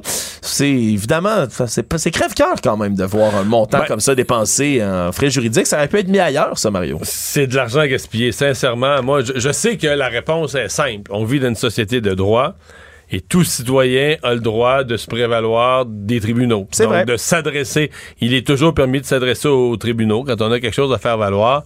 Reste que c'est l'entêtement de Mme Goldwater coûte très, très, très cher aux gens de, de Longueuil. C'est de l'argent, tu l'as dit, qui aurait pu être, euh, être bien mieux utilisé. Bon, par contre, à Longueuil, on nous dit que d'une certaine façon, on vient peut-être de rendre service à plusieurs autres villes parce qu'il y a de la surpopulation de chevreuils à plusieurs endroits. C'est pas impossible qu'il y a d'autres villes qui doivent faire, bon, peut-être pas à la même échelle qu'au au parc Michel Chartrand, mais c'est pas impossible qu'il y a d'autres villes qui doivent faire ce genre d'opération-là. Et donc là, la cause est entendue euh, quasiment jusqu'à la Cour suprême. là. La cause est entendue, gênant, mais tranchée par une décision de la Cour d'appel. Alors, ça vient peut-être de clarifier le cas là, pour d'autres villes qui vont euh, d'autres villes qui vont venir. Je note au passage que au-delà de 375 000 dollars que ça a coûté, les retards causés par les démarches juridiques de Mme euh, Goldwater et compagnie On crée plus de serres à abattre. Hey, plus de serres à abattre. On- le dernier inventaire, on était à 117. Ouais. Puis ça, c'était avant les, les mises bas, là, les bébés là, du, du- de ce printemps. C'était à l'hiver, en février. On était déjà à l'inventaire à 117.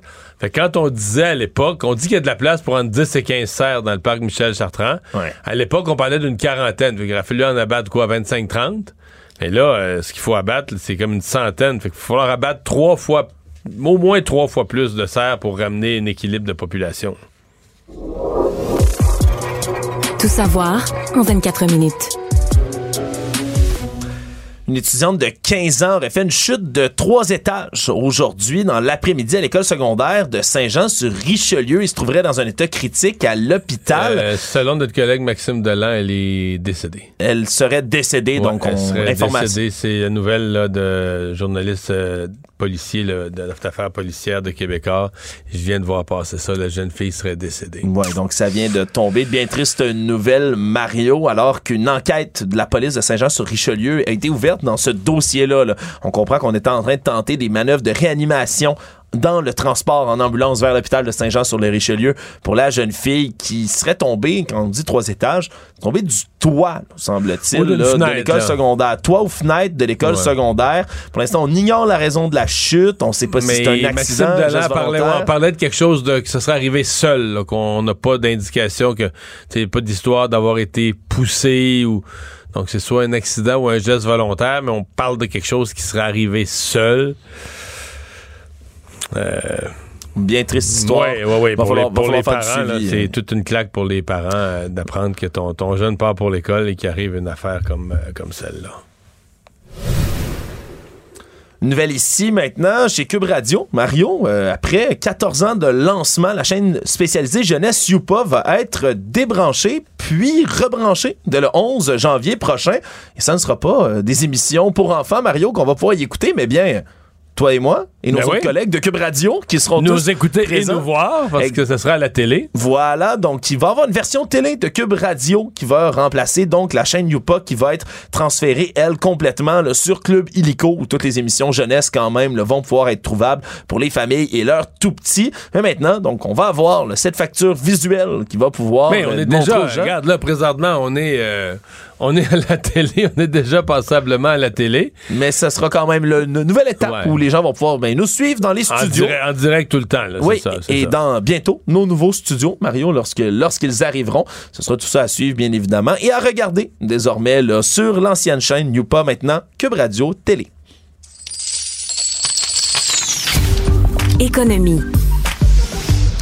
Le ministre des Transports du fédéral, Pablo Rodriguez, s'est dit prêt à mettre de l'argent aujourd'hui si jamais l'envoi était donné pour un futur REM de l'Est à Montréal. Lui qui se trouvait là, au sommet de l'Est, justement, au stade olympique, plus tôt ce matin, euh, déclaré que oui, ce serait un moyen de transport qui pourrait être ouvert, auquel le fédéral pourrait être ouvert en financement dans l'Est de Montréal. C'est sûr que le projet du REM, lui, n'est pas terminé complètement. Il y a encore des phases à construire. Mais ce serait tout un élargissement, là, Mario, là, pour accompagner les gens dans l'est de l'île qui sont quand même sans moyen de transport structurant là, pour une certaine partie de l'île de Montréal. là. Mais lui, euh, disons que l'Est de Montréal, on- moi, honnêtement, j'y avais même pas pensé jusque-là, mais l'Est de Montréal est bien servi parce que lui, ça s'en va direct dans son comté. Là. Ah! Lui, euh, son, la circonscription qu'il représente, c'est comme le Rivière-des-Prairies, un peu le nord de Pointe-aux-Trembles. C'est vraiment, là... Honoré-Mercier, ouais. Honoré-Mercier, c'est vraiment le nord-est de Montréal. Donc, euh, tu sais, le REM, surtout si le, projet de François Legault, là, de, tu sais, de l'amener vers Repentigny. Donc, il passerait, à mon avis, là, dans le comté ou tout près du comté de Pablo Rodriguez. Donc, c'est pour lui, là, ça serait un gain important. Par contre, là où il y a un peu d'ambiguïté, c'est que le fédéral, son programme d'infrastructure pour le présent mandat, l'argent semble pas mal tout engagé. Et donc, le prochain gros moment où ils vont distribuer de l'argent pour des infrastructures, c'est 2026. Il pourrait bien avoir des élections d'ici là, Ben, il risque fort. C'est quasiment certain qu'il va y avoir des élections d'ici là. Fait que si les libéraux sont réélus, de leurs engagements, comme l'engagement qu'ils prennent aujourd'hui, ça peut être intéressant. Mais c'est loin d'être garanti qu'ils vont être réélus. là. Présentement, ils sont en arrière dans les sondages. Et donc, il faudra voir à ce moment-là qu'est-ce que le Il faudra demander aussi au Parti conservateur, euh, qui a déjà dit que le tramway à Québec, par exemple, en matière de dépassement de coûts, il rajoute pas une scène. Ouais. Mais ils n'ont pas dit qu'ils seraient pas, mettons, pour un REM de l'Est ou qu'ils pourraient pas être un partenaire là-dedans. Ils ont dit les dépassements de coûts, nous, on va pas, on va pas aller compenser les dépassements de coûts. Le monde. Les patrons de l'Agence de l'ONU pour les réfugiés palestiniens à Gaza ont prévenu aujourd'hui que les opérations humanitaires qui sont en train d'entreprendre dans la région pourraient cesser là, sous les 48 prochaines heures s'il n'y a pas de carburant qui est autorisé à entrer à Gaza. Parce qu'ils ont des euh, gens qui distribuent de l'eau, en- entre autres. là. eux font affaire avec des sous-traitants ils ne peuvent plus travailler, peuvent plus transporter du tout les cargaisons d'eau potable parce qu'ils ont plus, plus d'essence pour leurs camions, sont plus capables d'acheminer dans ce coin-là. Ils ont rapporté même que dans leurs locaux là, du sud de la bande de Gaza, la région maintenant, il y a à peu près 1,5 million de gens déplacés, mais sont toujours aussi sous l'effet de frappes israéliennes qui continuent de frapper certains de leurs bâtiments. Il semble-t-il, selon l'organisation de l'ONU, qu'ils ont donné la localisation exacte de leurs bâtiments humanitaires et au Hamas et à l'armée israélienne pour être certain qu'il n'y ait pas de frappe d'un côté comme de l'autre qui viennent les percuter. Pourtant, ça continue de venir affecter les bâtiments.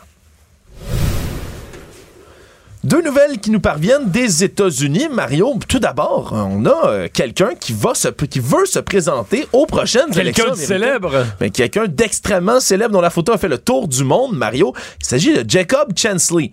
Bon, là, j'entends déjà les criquets, les gens qui se disent, mais qui est Jacob Chansley? Si je vous dis QAnon Shaman, ce chaman à la tête de bison sur la tête. Avec les cornes, puis Avec- le visage peinturé, puis de la fourrure euh, découpée sur le dos. Ben voilà, là, ça va peut-être plus vous dire quelque chose. Ben oui, Jacob Chansley, c'est le fameux QAnon Shaman, un trentenaire qui s'était rendu durant l'insurrection du Capitole là, au Congrès le 6 janvier 2021, qui avait pris des photos, les pieds sur les tables, des photos assis à la place du vice-président Mike Pence, et qui s'était fait arrêter, qui purgeait jusqu'en mars dernier une peine de prison quand même là, pour avoir fait. D'ailleurs, il avait fait les nouvelles en prison. Oui, il avait fait les nouvelles en prison parce qu'il avait un menu spécial de chamanique, de au- druide pour oui, lui. mais au début, tu sais, sa mère, lui, parce que comme chaman, il est végétarien. Exact. Puis au début, il y avait des sorties de sa mère pour dire que c'était pas drôle en prison. Il n'y avait pas de menu végétarien pour lui. Oui, ce qui est terrible pour le Oui, pauvre euh, chaman. Mais là, semble-t-il maintenant qu'il veut se présenter aux élections législatives. C'est même des documents officiels qu'il a déposés pour représenter l'Arizona au Congrès. Mais pas pour le Parti républicain, Mario, comme on pourrait s'y attendre, mais non, pour le Parti libertarien.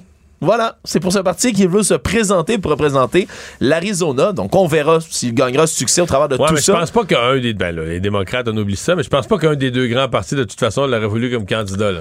Mais écoute, rendu à ce point-ci, Mario, est-ce qu'il y a quelque chose qui pourrait nous étonner Ben, aussi avec le parti républicain? Je mentionne également qu'aujourd'hui, ben, il y a eu beaucoup de dénonciations qui sont parvenues de plusieurs organismes et du camp, bien évidemment, de Joe Biden lui-même, parce que dans un dernier discours prononcé par Donald Trump, il a commencé à... ben, pas commencé, mais il a continué à reprendre certains propos qui sont très facilement identifiables à des propos repris par des dictateurs comme Adolf Hitler et Benito Mussolini, entre autres, soit traité ses opposants politiques de vermine. Il a répété des mots prononcés, ni plus ni moins, par Adolf Hitler. Je vais me débarrasser des communistes et de la vermine qui se cache dans notre pays. Disons que c'est un parallèle qui fait toujours froid dans le dos malgré tout. Résumer l'actualité en 24 minutes, c'est mission accomplie. Tout savoir en 24 minutes. Un nouvel épisode chaque jour en semaine. Partagez et réécoutez sur toutes les plateformes audio. Disponible aussi en audiovisuel sur l'application Cube et le site cube.ca. Une production Cube Radio. Il ne mord pas à l'hameçon des fausses nouvelles. Mario Dumont a de vraies bonnes sources. Émotionnel ou rationnel. En accord ou à l'opposé. Par ici, les brasseurs d'opinion et de vision. Les rencontres de l'air. Bonjour Marie. Salut Mario. Alors Dominique Olivier, la présidente du comité exécutif de Montréal qui euh, démissionne. Il y a beaucoup de choses à dire, mais euh, certainement qu'en termes de, de- de timing, là, de moment où ça se produit, on est à deux jours du dépôt du budget. Ça doit désorganiser Madame Plante, la mairesse. Là. Ben écoute, là, elle avait deux choix, tu sais, soit être désorganisée, soit euh, son, son budget est déposé mercredi avec à ses côtés quelqu'un qui a plus vraiment la crédibilité de le déposer. Moi, je pense que c'est un petit peu le calcul qui a dû être fait. Là. Je vois mal comment Dominique Olivier, déjà honnêtement, là, qu'elle ait réussi à, à, à surfer pendant dix jours de controverse. Tu sais, Ça a pris du temps là, à, à réagir puis à dire ouais, finalement, il faudrait peut-être que je, je rende ma démission. Tu sais, dix jours de controverse, c'est très, très long. Madame Plante, elle a eu l'occasion de réitérer à plusieurs reprises sa confiance envers Madame Olivier. Mais là, je pense qu'ils ont juste regardé puis ils se sont dit OK, dans deux jours, on se présente. Euh, on va présenter un budget qui, à mon avis, sent pas très, très bon. Là. On Va faire mal. qu'ils sont en je pense que ça va faire mal. C'est ce qu'on entend. Là. Je pense que comme Montréalais, on va avoir des hausses euh, significatives et euh, qui vont être douloureuses. Donc là, si tu veux ajouter, tu sais, tu sais, Mario, là, mon, mon exemple, tu me dis, je le reprends tout le temps. Là. Ça, si tu veux, si Mme Olivier s'était présentée mercredi pour déposer un budget qui fait mal, c'est comme des députés qui se donnent 30% d'augmentation avant d'aller faire une négociation avec le secteur public. Ça pas, ça pas passé. Je pense que ça aurait été... dé- Déjà, ce budget-là va être difficile, à mon avis, à faire avaler aux Montréalais. Mais là, si en plus de ça, il est déposé par quelqu'un qui vient de dépenser 17 000 de restaurant à 4 ans, qui a fait des voyages on va dire quand même assez injustifié pour, euh, en tout cas, qu'elle a de la difficulté à justifier. Euh, écoute, le focus aurait été juste, juste, juste là-dessus. Là. Ouais. Euh, J'ai beaucoup de questions, mais commençons par euh, est-ce que ça règle le cas de l'office? Parce que tout à l'heure, euh, plus tôt, là, ici à Cube Radio, j'ai parlé au, au chef de l'opposition à l'hôtel de ville. Il dit ben pas du tout. Les deux personnes qui sont là, leur, leur sort est pas réglé. Et la mairesse a dit tout à l'heure de l'actuelle administration de l'office qu'il n'avait plus la confiance du conseil de ville. Ben, ça règle pas le problème parce qu'effectivement, la présidente actuelle, donc Madame Olivier qui vient de qui vient de démissionner, elle était, elle était présidente de l'exécutif, elle était avant à l'OCPM, mais là l'actuelle présidente qui elle aussi ça a pris vraiment beaucoup de temps avant qu'on l'entende dans toute cette controverse là, qui a fini par livrer des excuses euh, minables, j'ai pas d'autre mot que ça Mario, de dire ah oups, euh, euh, tu j'ai pas fait exprès là, j'ai pas fait exprès d'aller au restaurant puis de d'utiliser euh, l'argent des contribuables pour me payer de l'argent. Je sais pas. Tu sais, j'ai trouvé ça comme vraiment comme pas pas très solide comme euh, comme euh, gestion de, crise, mais mais mais écoute, je veux dire, je vois pas comment elle peut rester en poste. Je je je, je pense qu'elle va en tout cas, si elle passe pas par une démission, il va falloir qu'elle arrive avec quelque chose de beaucoup plus solide puis de beaucoup plus rigoureux. Hmm. Parce qu'elle a dit, ben, on va revoir les façons de faire. OK, donc il a fallu qu'il y ait une enquête du journal, du bureau d'enquête. Il a fallu que ça sorte publiquement pour que tu te rendes compte qu'il y avait ce genre de dépenses-là qui avait été fait au sein de l'Office. C'est particulier, ça.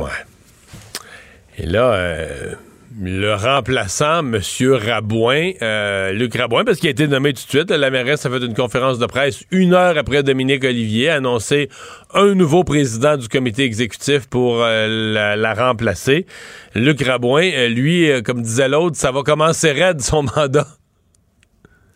Ça va commencer raide. En même temps, c'est le maire du plateau Mont-Royal, donc je pense qu'il y a des petites accointances, euh, au moins, euh, je vais dire, idéologiques euh, avec Valérie Plante sur Oui, différents ça. dossiers. Euh, sur tout ce qui est transport collectif. Euh, tu sais, je pense pas pour rien qu'il est allé le chercher. Là. C'est un, c'est dans la, la, la digne lignée qu'a été Luc Ferrandez à l'époque aussi. Il avait appuyé d'ailleurs Monsieur euh, Monsieur Rabouin. Donc tout ce qui est transport collectif, euh, piste cyclable, il vient de changer un, un, un, encore un bout de la rue Laurier qui avait pas été changé en sens unique. Il l'a fait dernièrement justement. Donc c'est vraiment dans la philosophie de de Madame Plante. Euh, mais c'est sûr que ça va commencer, euh, ça va commencer. Des, c'est des, je veux dire, c'est, une grosse responsabilité, le président de l'exécutif. Euh, mais il est quand même là, il est, là depuis un certain temps aussi, là. Donc je pense qu'il connaît quand même bien la, la machine. Mais euh, ça veut dire que dès mercredi, euh, il va être à pied d'œuvre pour aller défendre un budget qui, ben, auquel il a participé de toute façon.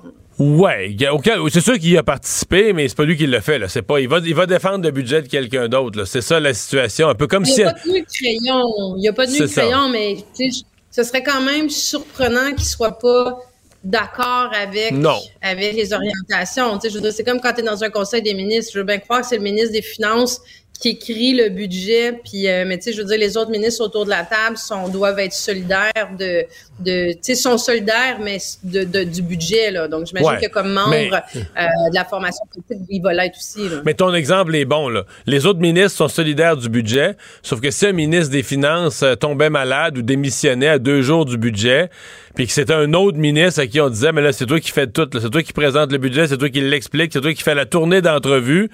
Je dis pas qu'il serait pas capable, mais ça serait comme, waouh, là, c'est toute une bouchée, c'est toute une grosse bouchée à avaler en peu de temps, là. Ça va être une grosse bouchée, mais tu sais, encore là, je serais pas surprise que ce soit Valérie Plante peut-être qui prenne la Ouais, là-dessus. Dans ouais. deux jours, est-ce que c'est vraiment la bonne chose à faire que de dire à Luc Rabouin? Après, c'est peut-être une stratégie de dire à Luc Rabouin, écoute, va faire une tournée d'entrevue, puis dis que tu viens d'arriver en poste. Ouais. ça va être pardonnable. Donc, Euh, euh, tu vas revenir avec... euh, ça, c'est comme mettre un comité sur place, Mario. Mais un comité sur place, dis dans six mois, tu vas avoir des conclusions, je vais pas vous revenir. Mais là, je viens juste d'arriver en poste, vous comprenez que je vais répondre aux questions auxquelles je peux répondre. Tu sais, il peut jouer là-dessus aussi. Ce sera pas très habile. Là. Je pense que Mme Plante, la connaissant, va faire... euh, normalement, elle a l'habitude de faire face à la musique, là. mais euh, c'est un, c'est un très, c'est vraiment, c'est vraiment pas un bon contexte pour elle. Tu sais. Puis elle avait le, tu sais, il y a eu un sondage il y a, il y a la semaine dernière ou il y a deux semaines, le, le temps m'échappe, où euh, le taux de satisfaction demeurait somme toute quand même assez euh, positif, même si les gens voulaient changer. Mais ça, ça vient y mettre beaucoup d'aide dans le plomb. Tu sais, ça, c'est le genre d'élément sur euh, la probité, l'intégrité, euh, la gestion des dépenses. Je, je te pose, je te pose la question, est-ce que la mairesse Plante est vraiment si éclabousée? Je me posais la question ce matin, puis j'avais de la misère à y répondre. C'est dans son, c'est en marge de son administration, dans un office, mais... Sais, mettons, t'écoutais les reportages sur l'Office de consultation publique, t'avais pas la mairesse tout le temps à la TV dans le reportage, mais c'est, bon, il y avait sa présidente de comité exécutif, ça a rebondi autour d'elle, sauf que elle, la mairesse Plante, quand elle a parlé du scandale, elle a toujours parlé en termes de demander des comptes, de demander des changements. euh, Est-ce qu'elle est vraiment éclaboussée? Est-ce que ça éclabousse directement ou indirectement son, son administration? Je me posais la question. Ben, c'est sûr qu'elle a, elle a vraiment donné sa confiance à Madame, euh, Madame Olivier. Donc, peut-être pour des gens qui suivent ça de près, oui. Euh, la mémoire est courte et on a tendance à oublier, puis l'élection est pas demain matin. Mais honnêtement, probablement pas, Mario, parce que, tu sais, je veux dire, les, les- on suit pas de façon générale la politique municipale de très près. Est-ce que, euh, tu sais, est-ce que ce que Madame Olivier, euh, toute la controverse qu'il y a eu autour de ça, est-ce que c'est pas venu s'ajouter à, tu sais, ah, les élus se mettent les deux mains dans le dans le gâteau puis dans les, euh, tu sais, Ouais. dans les cadeaux. Tu sais, est-ce que est-ce que ça vient vraiment puis c'est quoi l'OCPM On connaît pas vraiment ça l'office puis on, tu sais, je disais Madame Olivier là, je dis la 99,9% des gens savaient pas c'était qui euh, il y a quatre jours puis ils savent pas nécessairement encore c'est quoi son poste puis à qui elle est reliée. Euh, donc la réponse courte c'est probablement pas, probablement pas. Ouais. Les pistes cyclables, puis il y a d'autres dossiers qui vont lui faire plus mal que ça. Ouais. Et euh, Catherine Dorion, l'ancienne députée, là, très, euh, très colorée de Québec solidaire, qui euh, sort un livre très, très dur envers Québec solidaire, envers les médias, avec un sous-entendu que tout le monde l'a empêché, qu'elle elle a voulu changer la politique, tout le monde l'en a empêché parce que tout le reste c'est un cirque. Euh, ça t'a impressionné? Bon, écoute, c'est du Catherine Dorion euh, égale à elle-même, je vais te le dire comme ça. Tu sais, moi, j'ai quand même siégé avec elle durant tout son mandat. Euh, je vais me permettre de l'appeler Catherine. Je devrais être assise à côté de moi à l'Assemblée nationale. Moi, quand elle est arrivée, j'aimais bien cette espèce de côté-là, irrévérencieux, euh, anticonformiste. Je trouve ça le fun que sur 125 élus, ce soit pas toute une copie carbone. Tu sais, c'est intéressant d'avoir des gens qui arrivent de, de, tu sais, de, de milieux qui arrivent avec des idées différentes. Elle, elle avait envie de brasser l'institution. Sais, c'est vrai que l'Assemblée nationale, il y a même des éléments qui peuvent être dépoussiérés. Puis à chaque législature, il y a des éléments, tu sais, qui sont changés. Regarde les crédits budgétaires avant, là, il y avait des, des interventions fleuves de la partie gouvernementale. Ça, ça a été coupé. Tu sais, il y a plein de choses comme ça qui ont besoin d'être modernisées puis qui sont bougées. Euh, puis elle a mis de l'avant justement tout ce côté-là, le formalisme, le moule, les traditions de l'Assemblée nationale. Mais le bout où moi, j'ai vraiment décroché, c'est euh, son discours qui est devenu beaucoup plus euh, anarchiste. Euh, elle a pris une posture où là, tu sais, je la cite là, elle était à l'Assemblée nationale, moi je l'ai entendu faire ces discours-là plusieurs fois en disant je crois pas au système, il faut démolir le système. Moi, j'ai vraiment décroché là parce que tu sais, je me disais, hey fille, t'as décidé d'être députée. T'en fais partie du système. T'en fais partie de l'institution. T'en fais pas juste partie de l'institution. C'est toi l'institution. Tu fais partie des 125 personnes qui sont qui ont le privilège d'être députés. Euh, donc, j'ai de la misère avec ce discours-là. Puis, à un moment donné, je me suis dit, hey, lâche tes pancartes, puis sers-toi de la position que tu as, puis utilise-la pour changer les choses. Mais sais, c'est ça, fait- mais a Marie, je t'arrête, je t'arrête sur cette expression-là, changer les choses. Parce que j'ai trouvé que quand elle a annoncé son départ, il y a notre collègue Antoine Robitaille qui avait écrit dans le, dans le journal un texte très fort sur qu'on sait pas vraiment qu'est-ce qu'elle veut changer. Tu sais, le coton ouaté, le style, la forme. On veut amener de la poésie en politique. Toutes des affaires de forme puis de style. Mais qu'est-ce que. Mettons, Manon Massé, tu me demandes, on sait ce qu'elle veut changer pour les pauvres, tu sais. C'est clair, c'est précis, de la manière, pas dire qu'elle a raison sur tout, mais la, façon qu'elle veut aider le monde. Mais Catherine Dorion, puis quand elle dit on m'a empêché de faire, tout le système m'a empêché, mais tu serais-tu capable de dire de quoi elle a été empêchée? Qu'est-ce qu'elle aurait voulu? Ben, Mario, elle a été empêchée de rien jusqu'à sa tenue vestimentaire. Écoute, je me rappelle du, du discours fleuve qu'avait fait le président de l'époque, François Paradis, où il nous avait exposé le style vestimentaire. Tout le monde qui était là s'en rappelle à l'époque, les journalistes. Écoute, c'était d'une platitude. On avait fait le tour de tous les parlements du, euh, du- dans son discours où Ouais, il parlait des souviens. kilts en Écosse.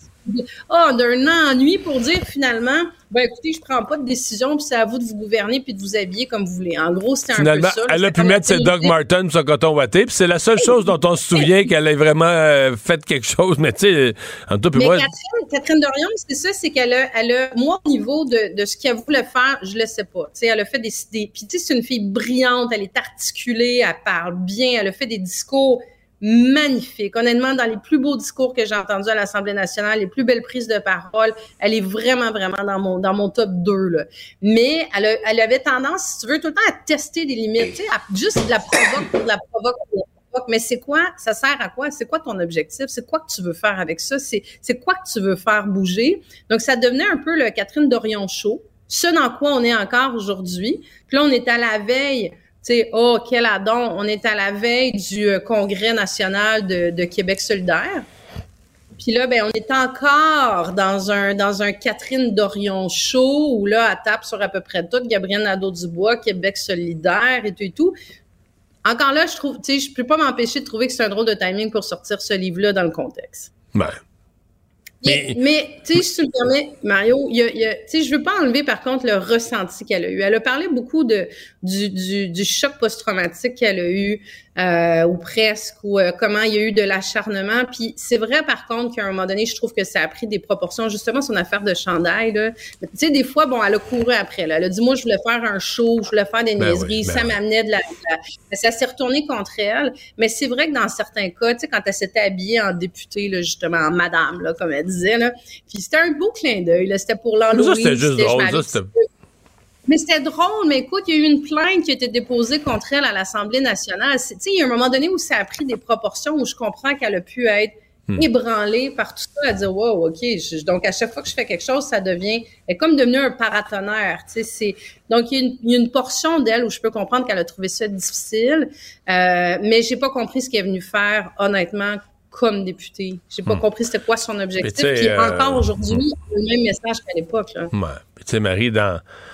Ben, j'ai pas parlé à chaque personne une par une, mais dans Tachereau, ce qui circulait là, pendant son mandat, des organismes, des gens de terrain, des gens qui ont besoin du député pour euh, toutes sortes de petites affaires, une subvention, une aide pour ceci, cela. C'était pas une députée exagérément présente? Peut-être ces gens-là avaient été gâtés avant avec Agnès Maltais, qui était très, très présente, qui était une députée très efficace. Mais c'est ça aussi, c'est que je comprends ce que tu appelles le Catherine Dorion Show, mais il y a une partie du travail de député qui est pas spectaculaire. Là. Faut que tu t'occupes de tes affaires, faut que tu t'occupes de ton monde, faut que tu le fasses dans ton bureau. Euh, le soir, faut que tu étudies des projets de loi article par article. C'est pas... un législateur. Mais c'est pas tout glamour, là, mais c'est ça. Ben non, ben non, c'est ça, mais c'est comme tout un bout où ça, ça l'intéressait pas. Ce qui l'intéressait, Ben oui. c'était comme justement, c'était les coups d'éclat. Mais les coups d'éclat, c'est- je pense qu'il y en a plusieurs qu'elle a fait. Tu sais, sur le tramway, qui ont eu, qui ont apporté l'attention sur certaines choses, mais il y avait comme pas de finalité en bout de ligne. Tu, sais, c'est- tu, tu cours après quoi? C'est quoi que tu veux? Tu es censé aller en politique pour changer les choses, pour faire une différence dans ta circonscription, pour tes citoyens, pour l'ensemble des citoyens du Québec. Puis ça, j'ai l'impression qu'elle elle cherchait beaucoup la lumière, mais est-ce que ça a servi à l'ensemble de ses commettants? Ben, la réponse courte, c'est pas mal non. là. Merci Marie, à demain. À demain, Mario.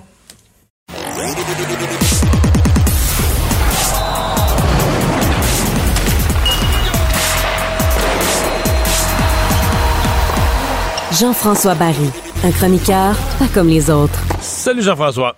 Salut Mario. La évaluation rapide du week-end du Canadien. Euh, Deux points sur quatre alors qu'il affrontait les deux meilleures équipes de la Ligue. C'est pas si pire? Ouais, moi j'ai trouvé ça pas si pire. Puis même hier, honnêtement, avec un peu d'opportunisme, peut-être qu'on prend aller devant en première période puis qu'on a un autre match. Mais hier, euh, on sentait la fatigue. euh, Ouais. Le but annulé, là, le but annulé, là. Tu sais, ils perdaient 1 à 0, ils ont marqué 1 à 1. Moi, j'ai senti que ça leur a scié les jambes. là. Quand l'arbitre a dit no goal, là, tu sais, tout de suite, Vancouver en a compté un autre une minute. Mais le Canadien n'a pas eu de jambes après, là.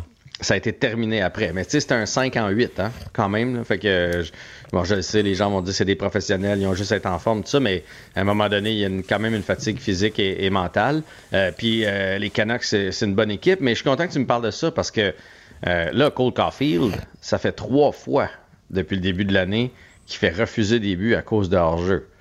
Fait qu'à un moment donné, euh, tu sais, le hors-jeu, t'as appris ça euh, novice, là. Euh, Presse-toi une petite affaire moins pour rentrer dans zone. là. Et, j'ai un moment quand même que tu as un coup de patin de moins, un enjambé de moins, tu vas pas arriver bien ben en retard euh, dans la zone adverse. là. Fait que dans le doute, Ça fait trois fois que le Ça Canadien a un début annulé, puis trois fois, c'est Caulfield qui est rentré dans la zone. exactement. Ça fait trois fois que c'est lui.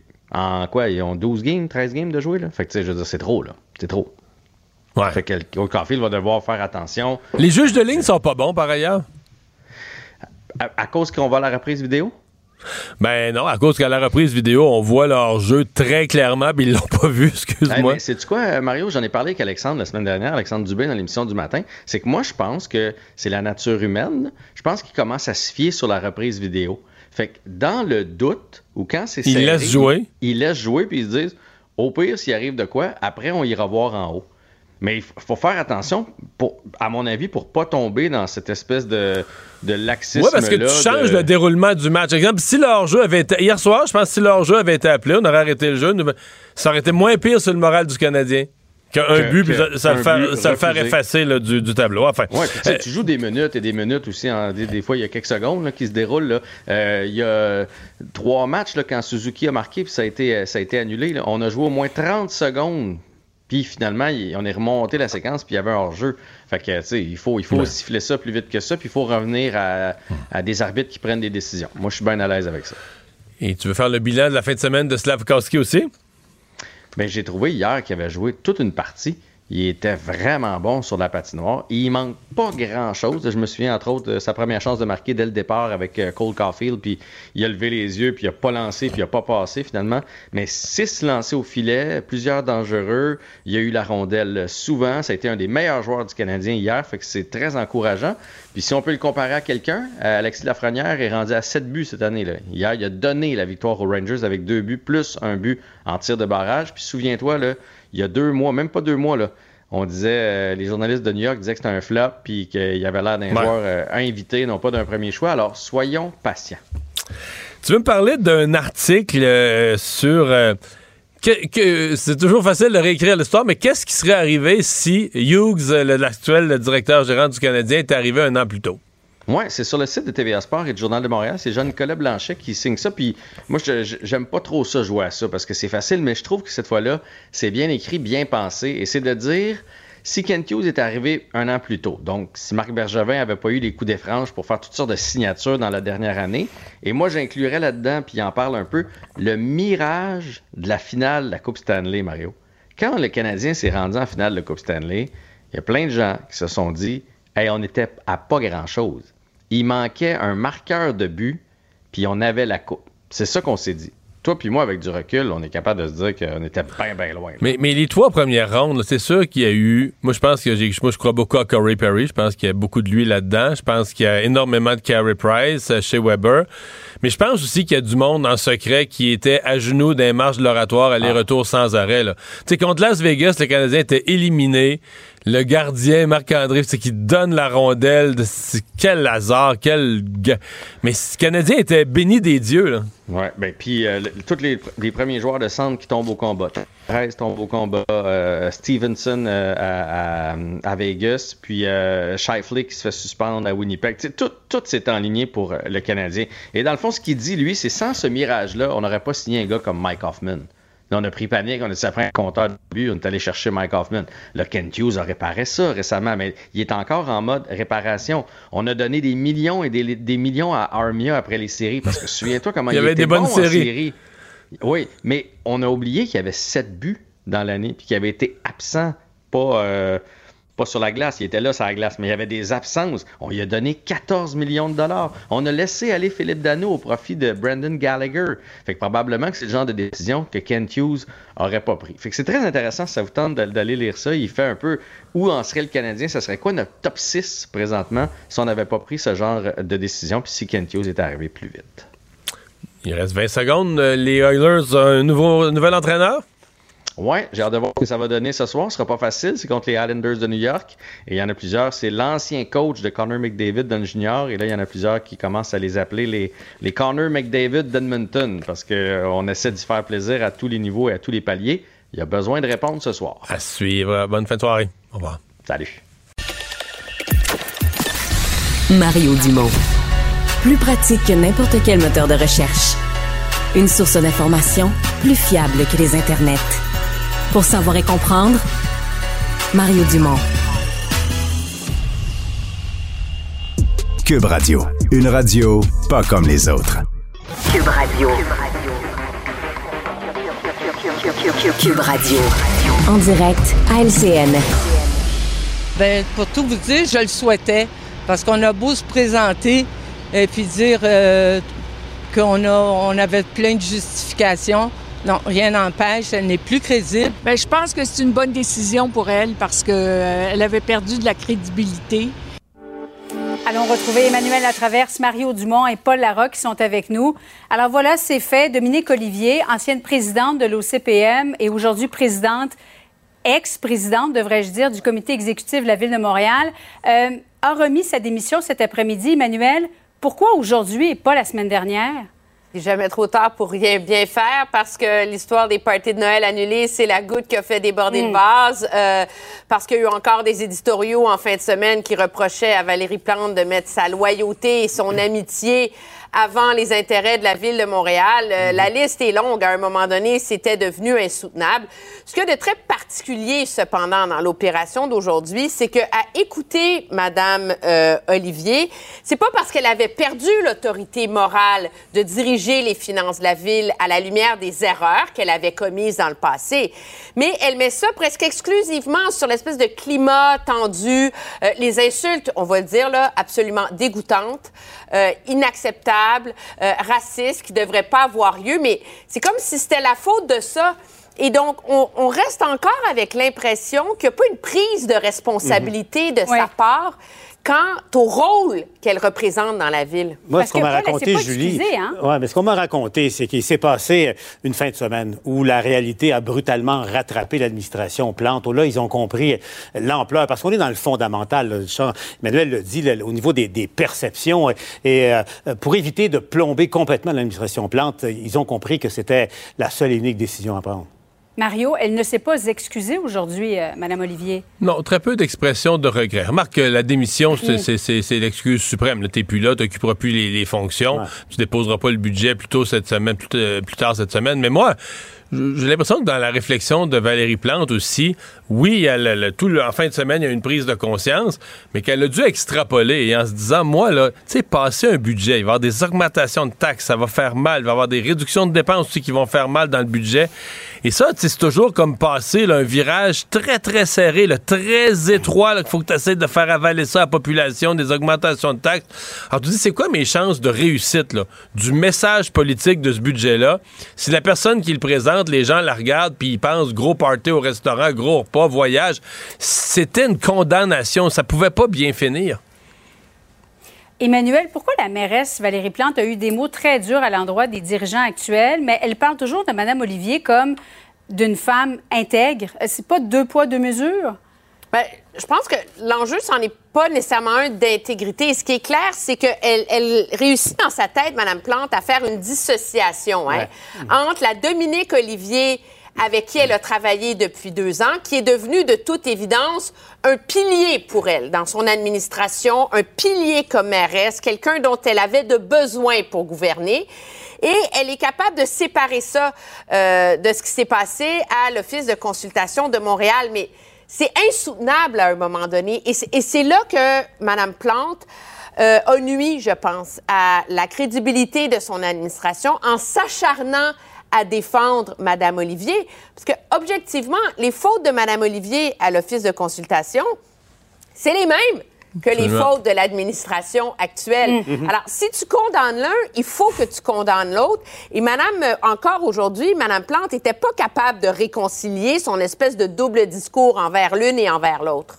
Et, et l'autre question aussi, euh, Madame Plante l'évite, la pertinence de, cet organisme-là, de, de cet office de, de consultation publique, au moment où tout le monde se serre la ceinture, où tout le monde euh, en arrache les contribuables de la ville euh, de Montréal. Donc, euh, est-il normal qu'une organisation comme celle-là, qui coûte 3 millions par année au moins, au moins, euh, comment justifier euh, d'aller à, à- là, je fais la nomenclature rapide, Panama, Argentine, euh, Londres, Paris, Lyon, euh, le Mozambique. Brésil la semaine dernière. Voilà. Ouais. Au nom de quoi ça aide la vie démocratique à Montréal, les consultations dans Griffintown ou dans, ou dans Rosemont? Il faudrait que la, la question se pose à un certain moment. Parlant pertinence aussi, à quoi ça sert? C'est la plus grosse consultation jamais faite sur le chemin Camille-Yaoud. Tu Ouais. la prends puis tu la mets aux poubelles. C'est une bonne question, Manuel. Oui, oui, oui. Oui, et celle-là, pour toi, Emmanuel, je pense que ça n'a vraiment pas passé. Mais non, mais euh, c'est Camille. comme c'est gros comme un éléphant. tu sais, Il va falloir nous l'expliquer à quoi ça sert si on prend recommandation. Non seulement ça n'a pas de sens, ça n'a même pas de sens unique. c'est exactement.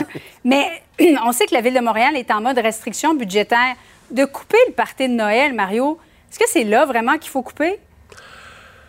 Ouais, sais, on- on- les employés de la ville de Montréal, là, c'est pas, c'est pas comme un droit fondamental, là, tu sais, un party de Noël. Bon, ils en avaient un, ils en avaient un, mais je trouve ça terrible de l'enlever une fois qu'il est fixé. là. Ça, c'est sûr que ça écœure le monde, parce que tu veux garder une bonne atmosphère de travail, c'est sûr que ça écœure le monde. Puis qu'est-ce qu'ils vont se dire, là, les, les- les employés ordinaires, les employés de la base? Ils vont dire, c'est ça, là, les gros boss, eux autres, là, ils se sont votés deux fois des primes durant l'année, puis à l'office de consultation publique, les boss vont au restaurant à 300 pièces, puis nous autres, on avait un petit party qui était prévu avec des, des sandwichs puis de la salade de patates, puis là, ils nous coupent ça. C'est certain que ça va créer de la frustration euh, dans les employés. Donc, je défendrai pas que c'est un droit fondamental, mais ça me paraît une maladresse. En fait, je sais pas, euh, faudrait que je voie les budgets, peut-être. Est-ce qu'il y avait des budgets exagérés? Est-ce que ça coûtait exagérément cher? Mais de dire merci aux employés, moi, ça me, tu sais, moi, ça me choque pas qu'il y ait un, un party de Noël. Par contre, euh, L'affaire qui est toujours pas réglée dans notre discussion, les deux actuels administrateurs, là, euh, la présidente actuelle Ah ouais, ouais. de l'office, à quelle heure, à quelle heure ils démissionnent? Je regarde l'horloge ici, là. Ah non, mais ils, ils préparent leur partie de Noël, Mario. Ouais, C'est- pas sûr, là, pas sûr. Non, non, ils préparent leur témoignage. Ah ouais? Ils vont peut-être. Ça, ça va être limpide, là. On, suggère- vendredi. on suggérait à la joute comme partie de Noël à l'Office de consultation Oui. publique de Montréal de le faire sur un bateau de croisière Ah. en Europe. Fait Comme ça, il pourrait faire huit villes en dix jours. Tu sais, pourquoi pas? Ça serait suite logique. Ah oui, ça sur serait rentable. Juste sur. Metcalf, aussi au centre-ville de Montréal, tiens, en face de leur bureau. Bon, pourquoi pas. Restez avec nous. Dans un instant, on se parle de ce livre euh, que vient de sortir Catherine Dorion, qui règle, ni plus ni moins, ses comptes après un passage tumultueux en politique. À tout de suite. Une autre vision de l'actualité. Cube Radio. Alors, tu me parles euh, d'astronautes? Oui, une nouvelle spatiale aujourd'hui, Mario, parce que, bon, malgré le fait qu'on n'en parle pas toujours, il y a toujours des gens dans la Station spatiale internationale qui travaillent d'arrache-pied, tu sais, qui font des travaux, des expériences, bref, et qui, parfois, doivent sortir dans l'espace, même pour réparer la Station spatiale internationale. Une Et station spatiale, ça s'entretient. ça s'entretient, puis c'est de la haute technologie et on doit donc faire des sorties dans l'espace. C'est là deux astronautes sont sortis le 1er novembre dernier. Jasmine Mobiley et Laurel O- O'Hara qui sont sortis et qui, euh, pendant 6h42 minutes, mon Dieu que c'est long comme réparation dans l'espace, on dirait que je deviendrais nerveux, mais ils ont réparé entre autres les panneaux solaires de la station, mais en plein milieu de leurs travaux, elles ont échappé leur sac, un des sacs à outils qu'elles avaient avec elles. Puis le problème, Mario, c'est quand tu ton sac à outils dans l'espace, C'est sûr Ben- que tu te dis fuck, là. Ouais, ouais, fuck est peut-être le, le bon mot ici, euh, flûte, euh, merdouille. Ouais, c'est c'est sûr que c'est pas la, la c'est c'est- c'est un peu la catastrophe parce que ben, le sac est parti dans l'espace, c'est tu l'as plus, c'est fini. Puis heureusement pour eux, c'était pas des outils qu'ils avaient besoin pour le reste exactement de la mission de réparation qu'ils ont effectuée, donc elles ont pu terminer quand même ce qu'elles faisaient. Mais il a fallu que les contrôleurs de vol à bord de la Station spatiale internationale vérifient la trajectoire, après ça, du sac à outils. Parce que quand ça part dans l'espace, Mario, ben c'est parce que c'est encore dans la gravité terrestre. Hein? Et si la Station Ils spatiale pourraient se retrouver dans l'orbite de... de la Station spatiale elle-même, parce que là, ça va faire un tour. Un moment, ça fait un tour, puis ça revient, mais ça pourrait faire et créer un risque de collision avec la Station spatiale internationale. Heureusement, on a déterminé C'est avec... quelque chose de plus écœurant que de recevoir un tournevis dans le pare-brise? Exact. Ça, ça doit pas être parti. Surtout quand le pare-brise est dans l'espace, Mario, et que ce pare-brise te sépare du vide intersidéral, bien évidemment. Mais là, dans ce cas-ci, ça va être plus de peur que de mal? Le sac à outils, non seulement n'était pas essentiel, mais va continuer à suivre une trajectoire autour de la planète Terre sans heurter quoi que ce soit d'important. C'est même quelque Si- chose. S'ils passaient vraiment proche dans la prochaine, dans leur prochaine trajectoire, c'est qu'ils pourraient sortir un bras puis la, la, la ramasser, non? C'est pas... dans- C'est pas dans les options le bras canadien, Mario, de la, de- ça aurait pu être utile dans ce cas-ci. Pogne-les. Par contre, ce qui est intéressant, c'est de savoir que selon Earth Sky, qui est un site web là, qui recense les événements cosmiques, ben, on pourrait potentiellement, au fur et à mesure où cette trousse à outils va se rapprocher de la planète dans son orbite jusqu'à finalement se désintégrer dans notre atmosphère. là. Elle va rentrer, puis comme n'importe quel petit objet petit météore, ben, ça va devenir ouh, une petite étoile filante ça passe de nuit, puis ça va flamber, puis se désintégrer. Mais avant ça, semble-t-il que ça va être possible, si vous avez des très bonnes jumelles ou un télescope, puis que vous êtes vraiment chanceux, de repérer la trousse à outils en orbite qui se promène autour de la Terre avant qu'elle rentre dans l'atmosphère et se désintègre. C'était pas la première fois qu'on échappait tout ça, Mario. On a déjà échappé une spatule de 14 pouces en 2006 et on a déjà échappé aussi d'autres objets plus tôt. Merci.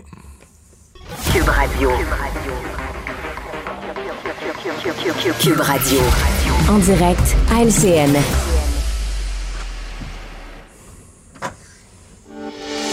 L'ancienne députée de Québec solidaire, Catherine Dorion, qui euh, publie euh, son livre aujourd'hui, Les têtes brûlées. Ça retrace en quelque sorte son parcours en politique dont elle est sortie déçue et maganée, pour reprendre ses mots. Elle règle, Paul, ses comptes avec Québec solidaire, Gabriel Nadeau-Dubois et les médias aussi. Ah, L'ensemble de l'humanité, en, en quelque sorte. Euh, bon, Ouais. écoutez, l'ancienne députée rebelle se rebelle contre son, son parti. Euh, elle est, euh, je disais, fidèle à, à elle-même. Mais quand on regarde plus attentivement, au fond, ce, ce qu'elle écrit et, ce- et ce qu'elle dit, je trouvais qu'à à l'ajout, Yasmine Abdel-Fadel avait parfaitement résumé la situation en, en disant qu'au fond, c'est la preuve que Solidaire devient un parti mature parce que Solidaire- Québec Solidaire a maintenant sa belle-mère, comme on qualifie les anciens ou les ex qui viennent. Alors, tu sais, une, une belle-mère punk Ouais. dans, dans le cas de, de Mme Mm. Dorion, mais euh, c'est, elle est, elle est euh, à son image, elle est très, très dure, pour ne pas dire vindicative, à l'égard de M. Nadeau-Dubois, qui, au fond, n'a fait que son travail, que d'essayer d'amener, maintenir de la cohésion dans, dans son parti. Elle écorche Mme Dorion, elle écorche aussi Manon Massé, à peu près tout le monde. Euh, Emmanuel, pourquoi elle fait ça?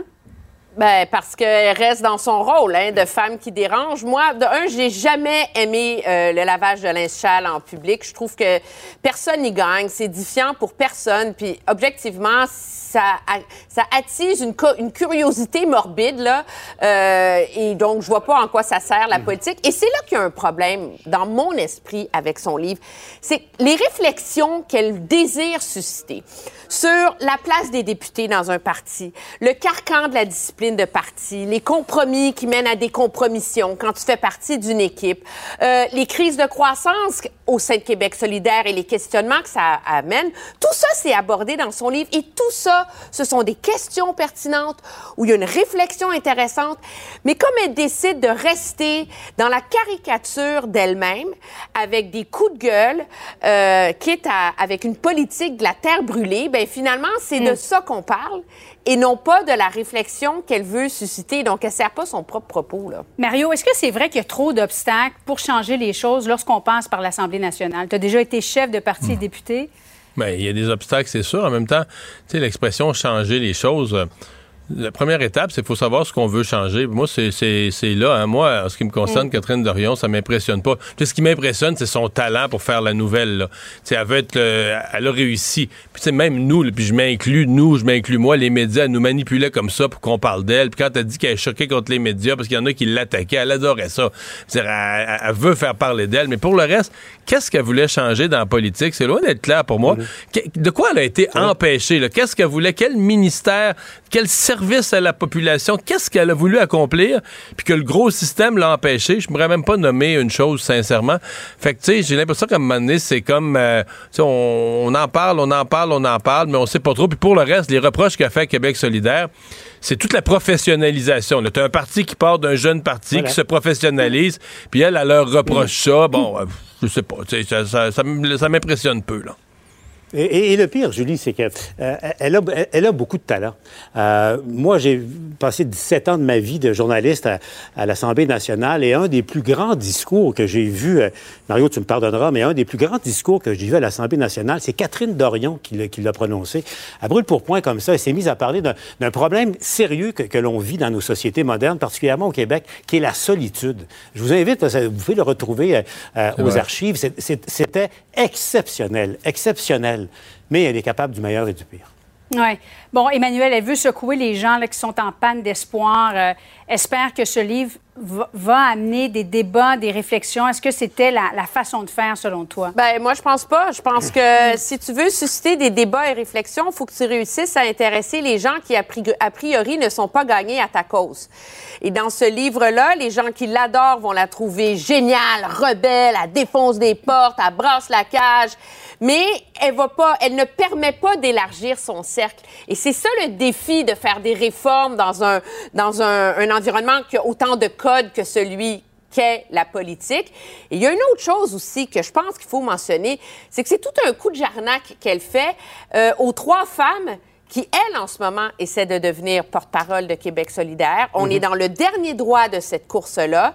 Et elle se place, elle, Catherine Dorion, au milieu de la, de la course à la succession, parce que chacune de ces femmes-là, Ruba Gazal, Catherine Labrie, Émilie Lessard-Terrien, vont être obligées de se positionner face à elle. En terminant, il y a des membres de la FAE qui ont euh, manifesté de- devant le bureau du premier ministre ce matin. Alors, nous sommes à 10 jours d'une éventuelle grève générale et limitée. Si vous étiez, par exemple, dans la peau d'un parent d'un jeune enfant, qu'est-ce que vous feriez? Est-ce qu'on prépare un plan B? Oh boy, oui. Un Vraiment. Même un plan C, Julie. un plan C? Oui. Pour la deuxième semaine de grève? Non, totalement. Ouais. Moi, j'ai- rarement vu un tel pessimisme, là. Hmm. Oui, puis la dernière fois, rappelez-vous, en 2020, là, on avait signé des conventions collectives, ça allait régler le réseau de la santé, ça allait régler l'éducation, tout allait bien. On avait mis de l'argent sur la table, puis trois semaines après, tout le monde l'avait oublié. Cette fois-ci, Mme Lebel semble assez ferme dans l'idée qu'elle ne signera pas si elle ne gagne pas certains assouplissements sur le Mhm. front de l'organisation du travail. Que le meilleur gagne. On est rendu là, Julie. Paul Larocque, Mario Dumont, Emmanuel Latraverse, merci. Bonne soirée à vous trois.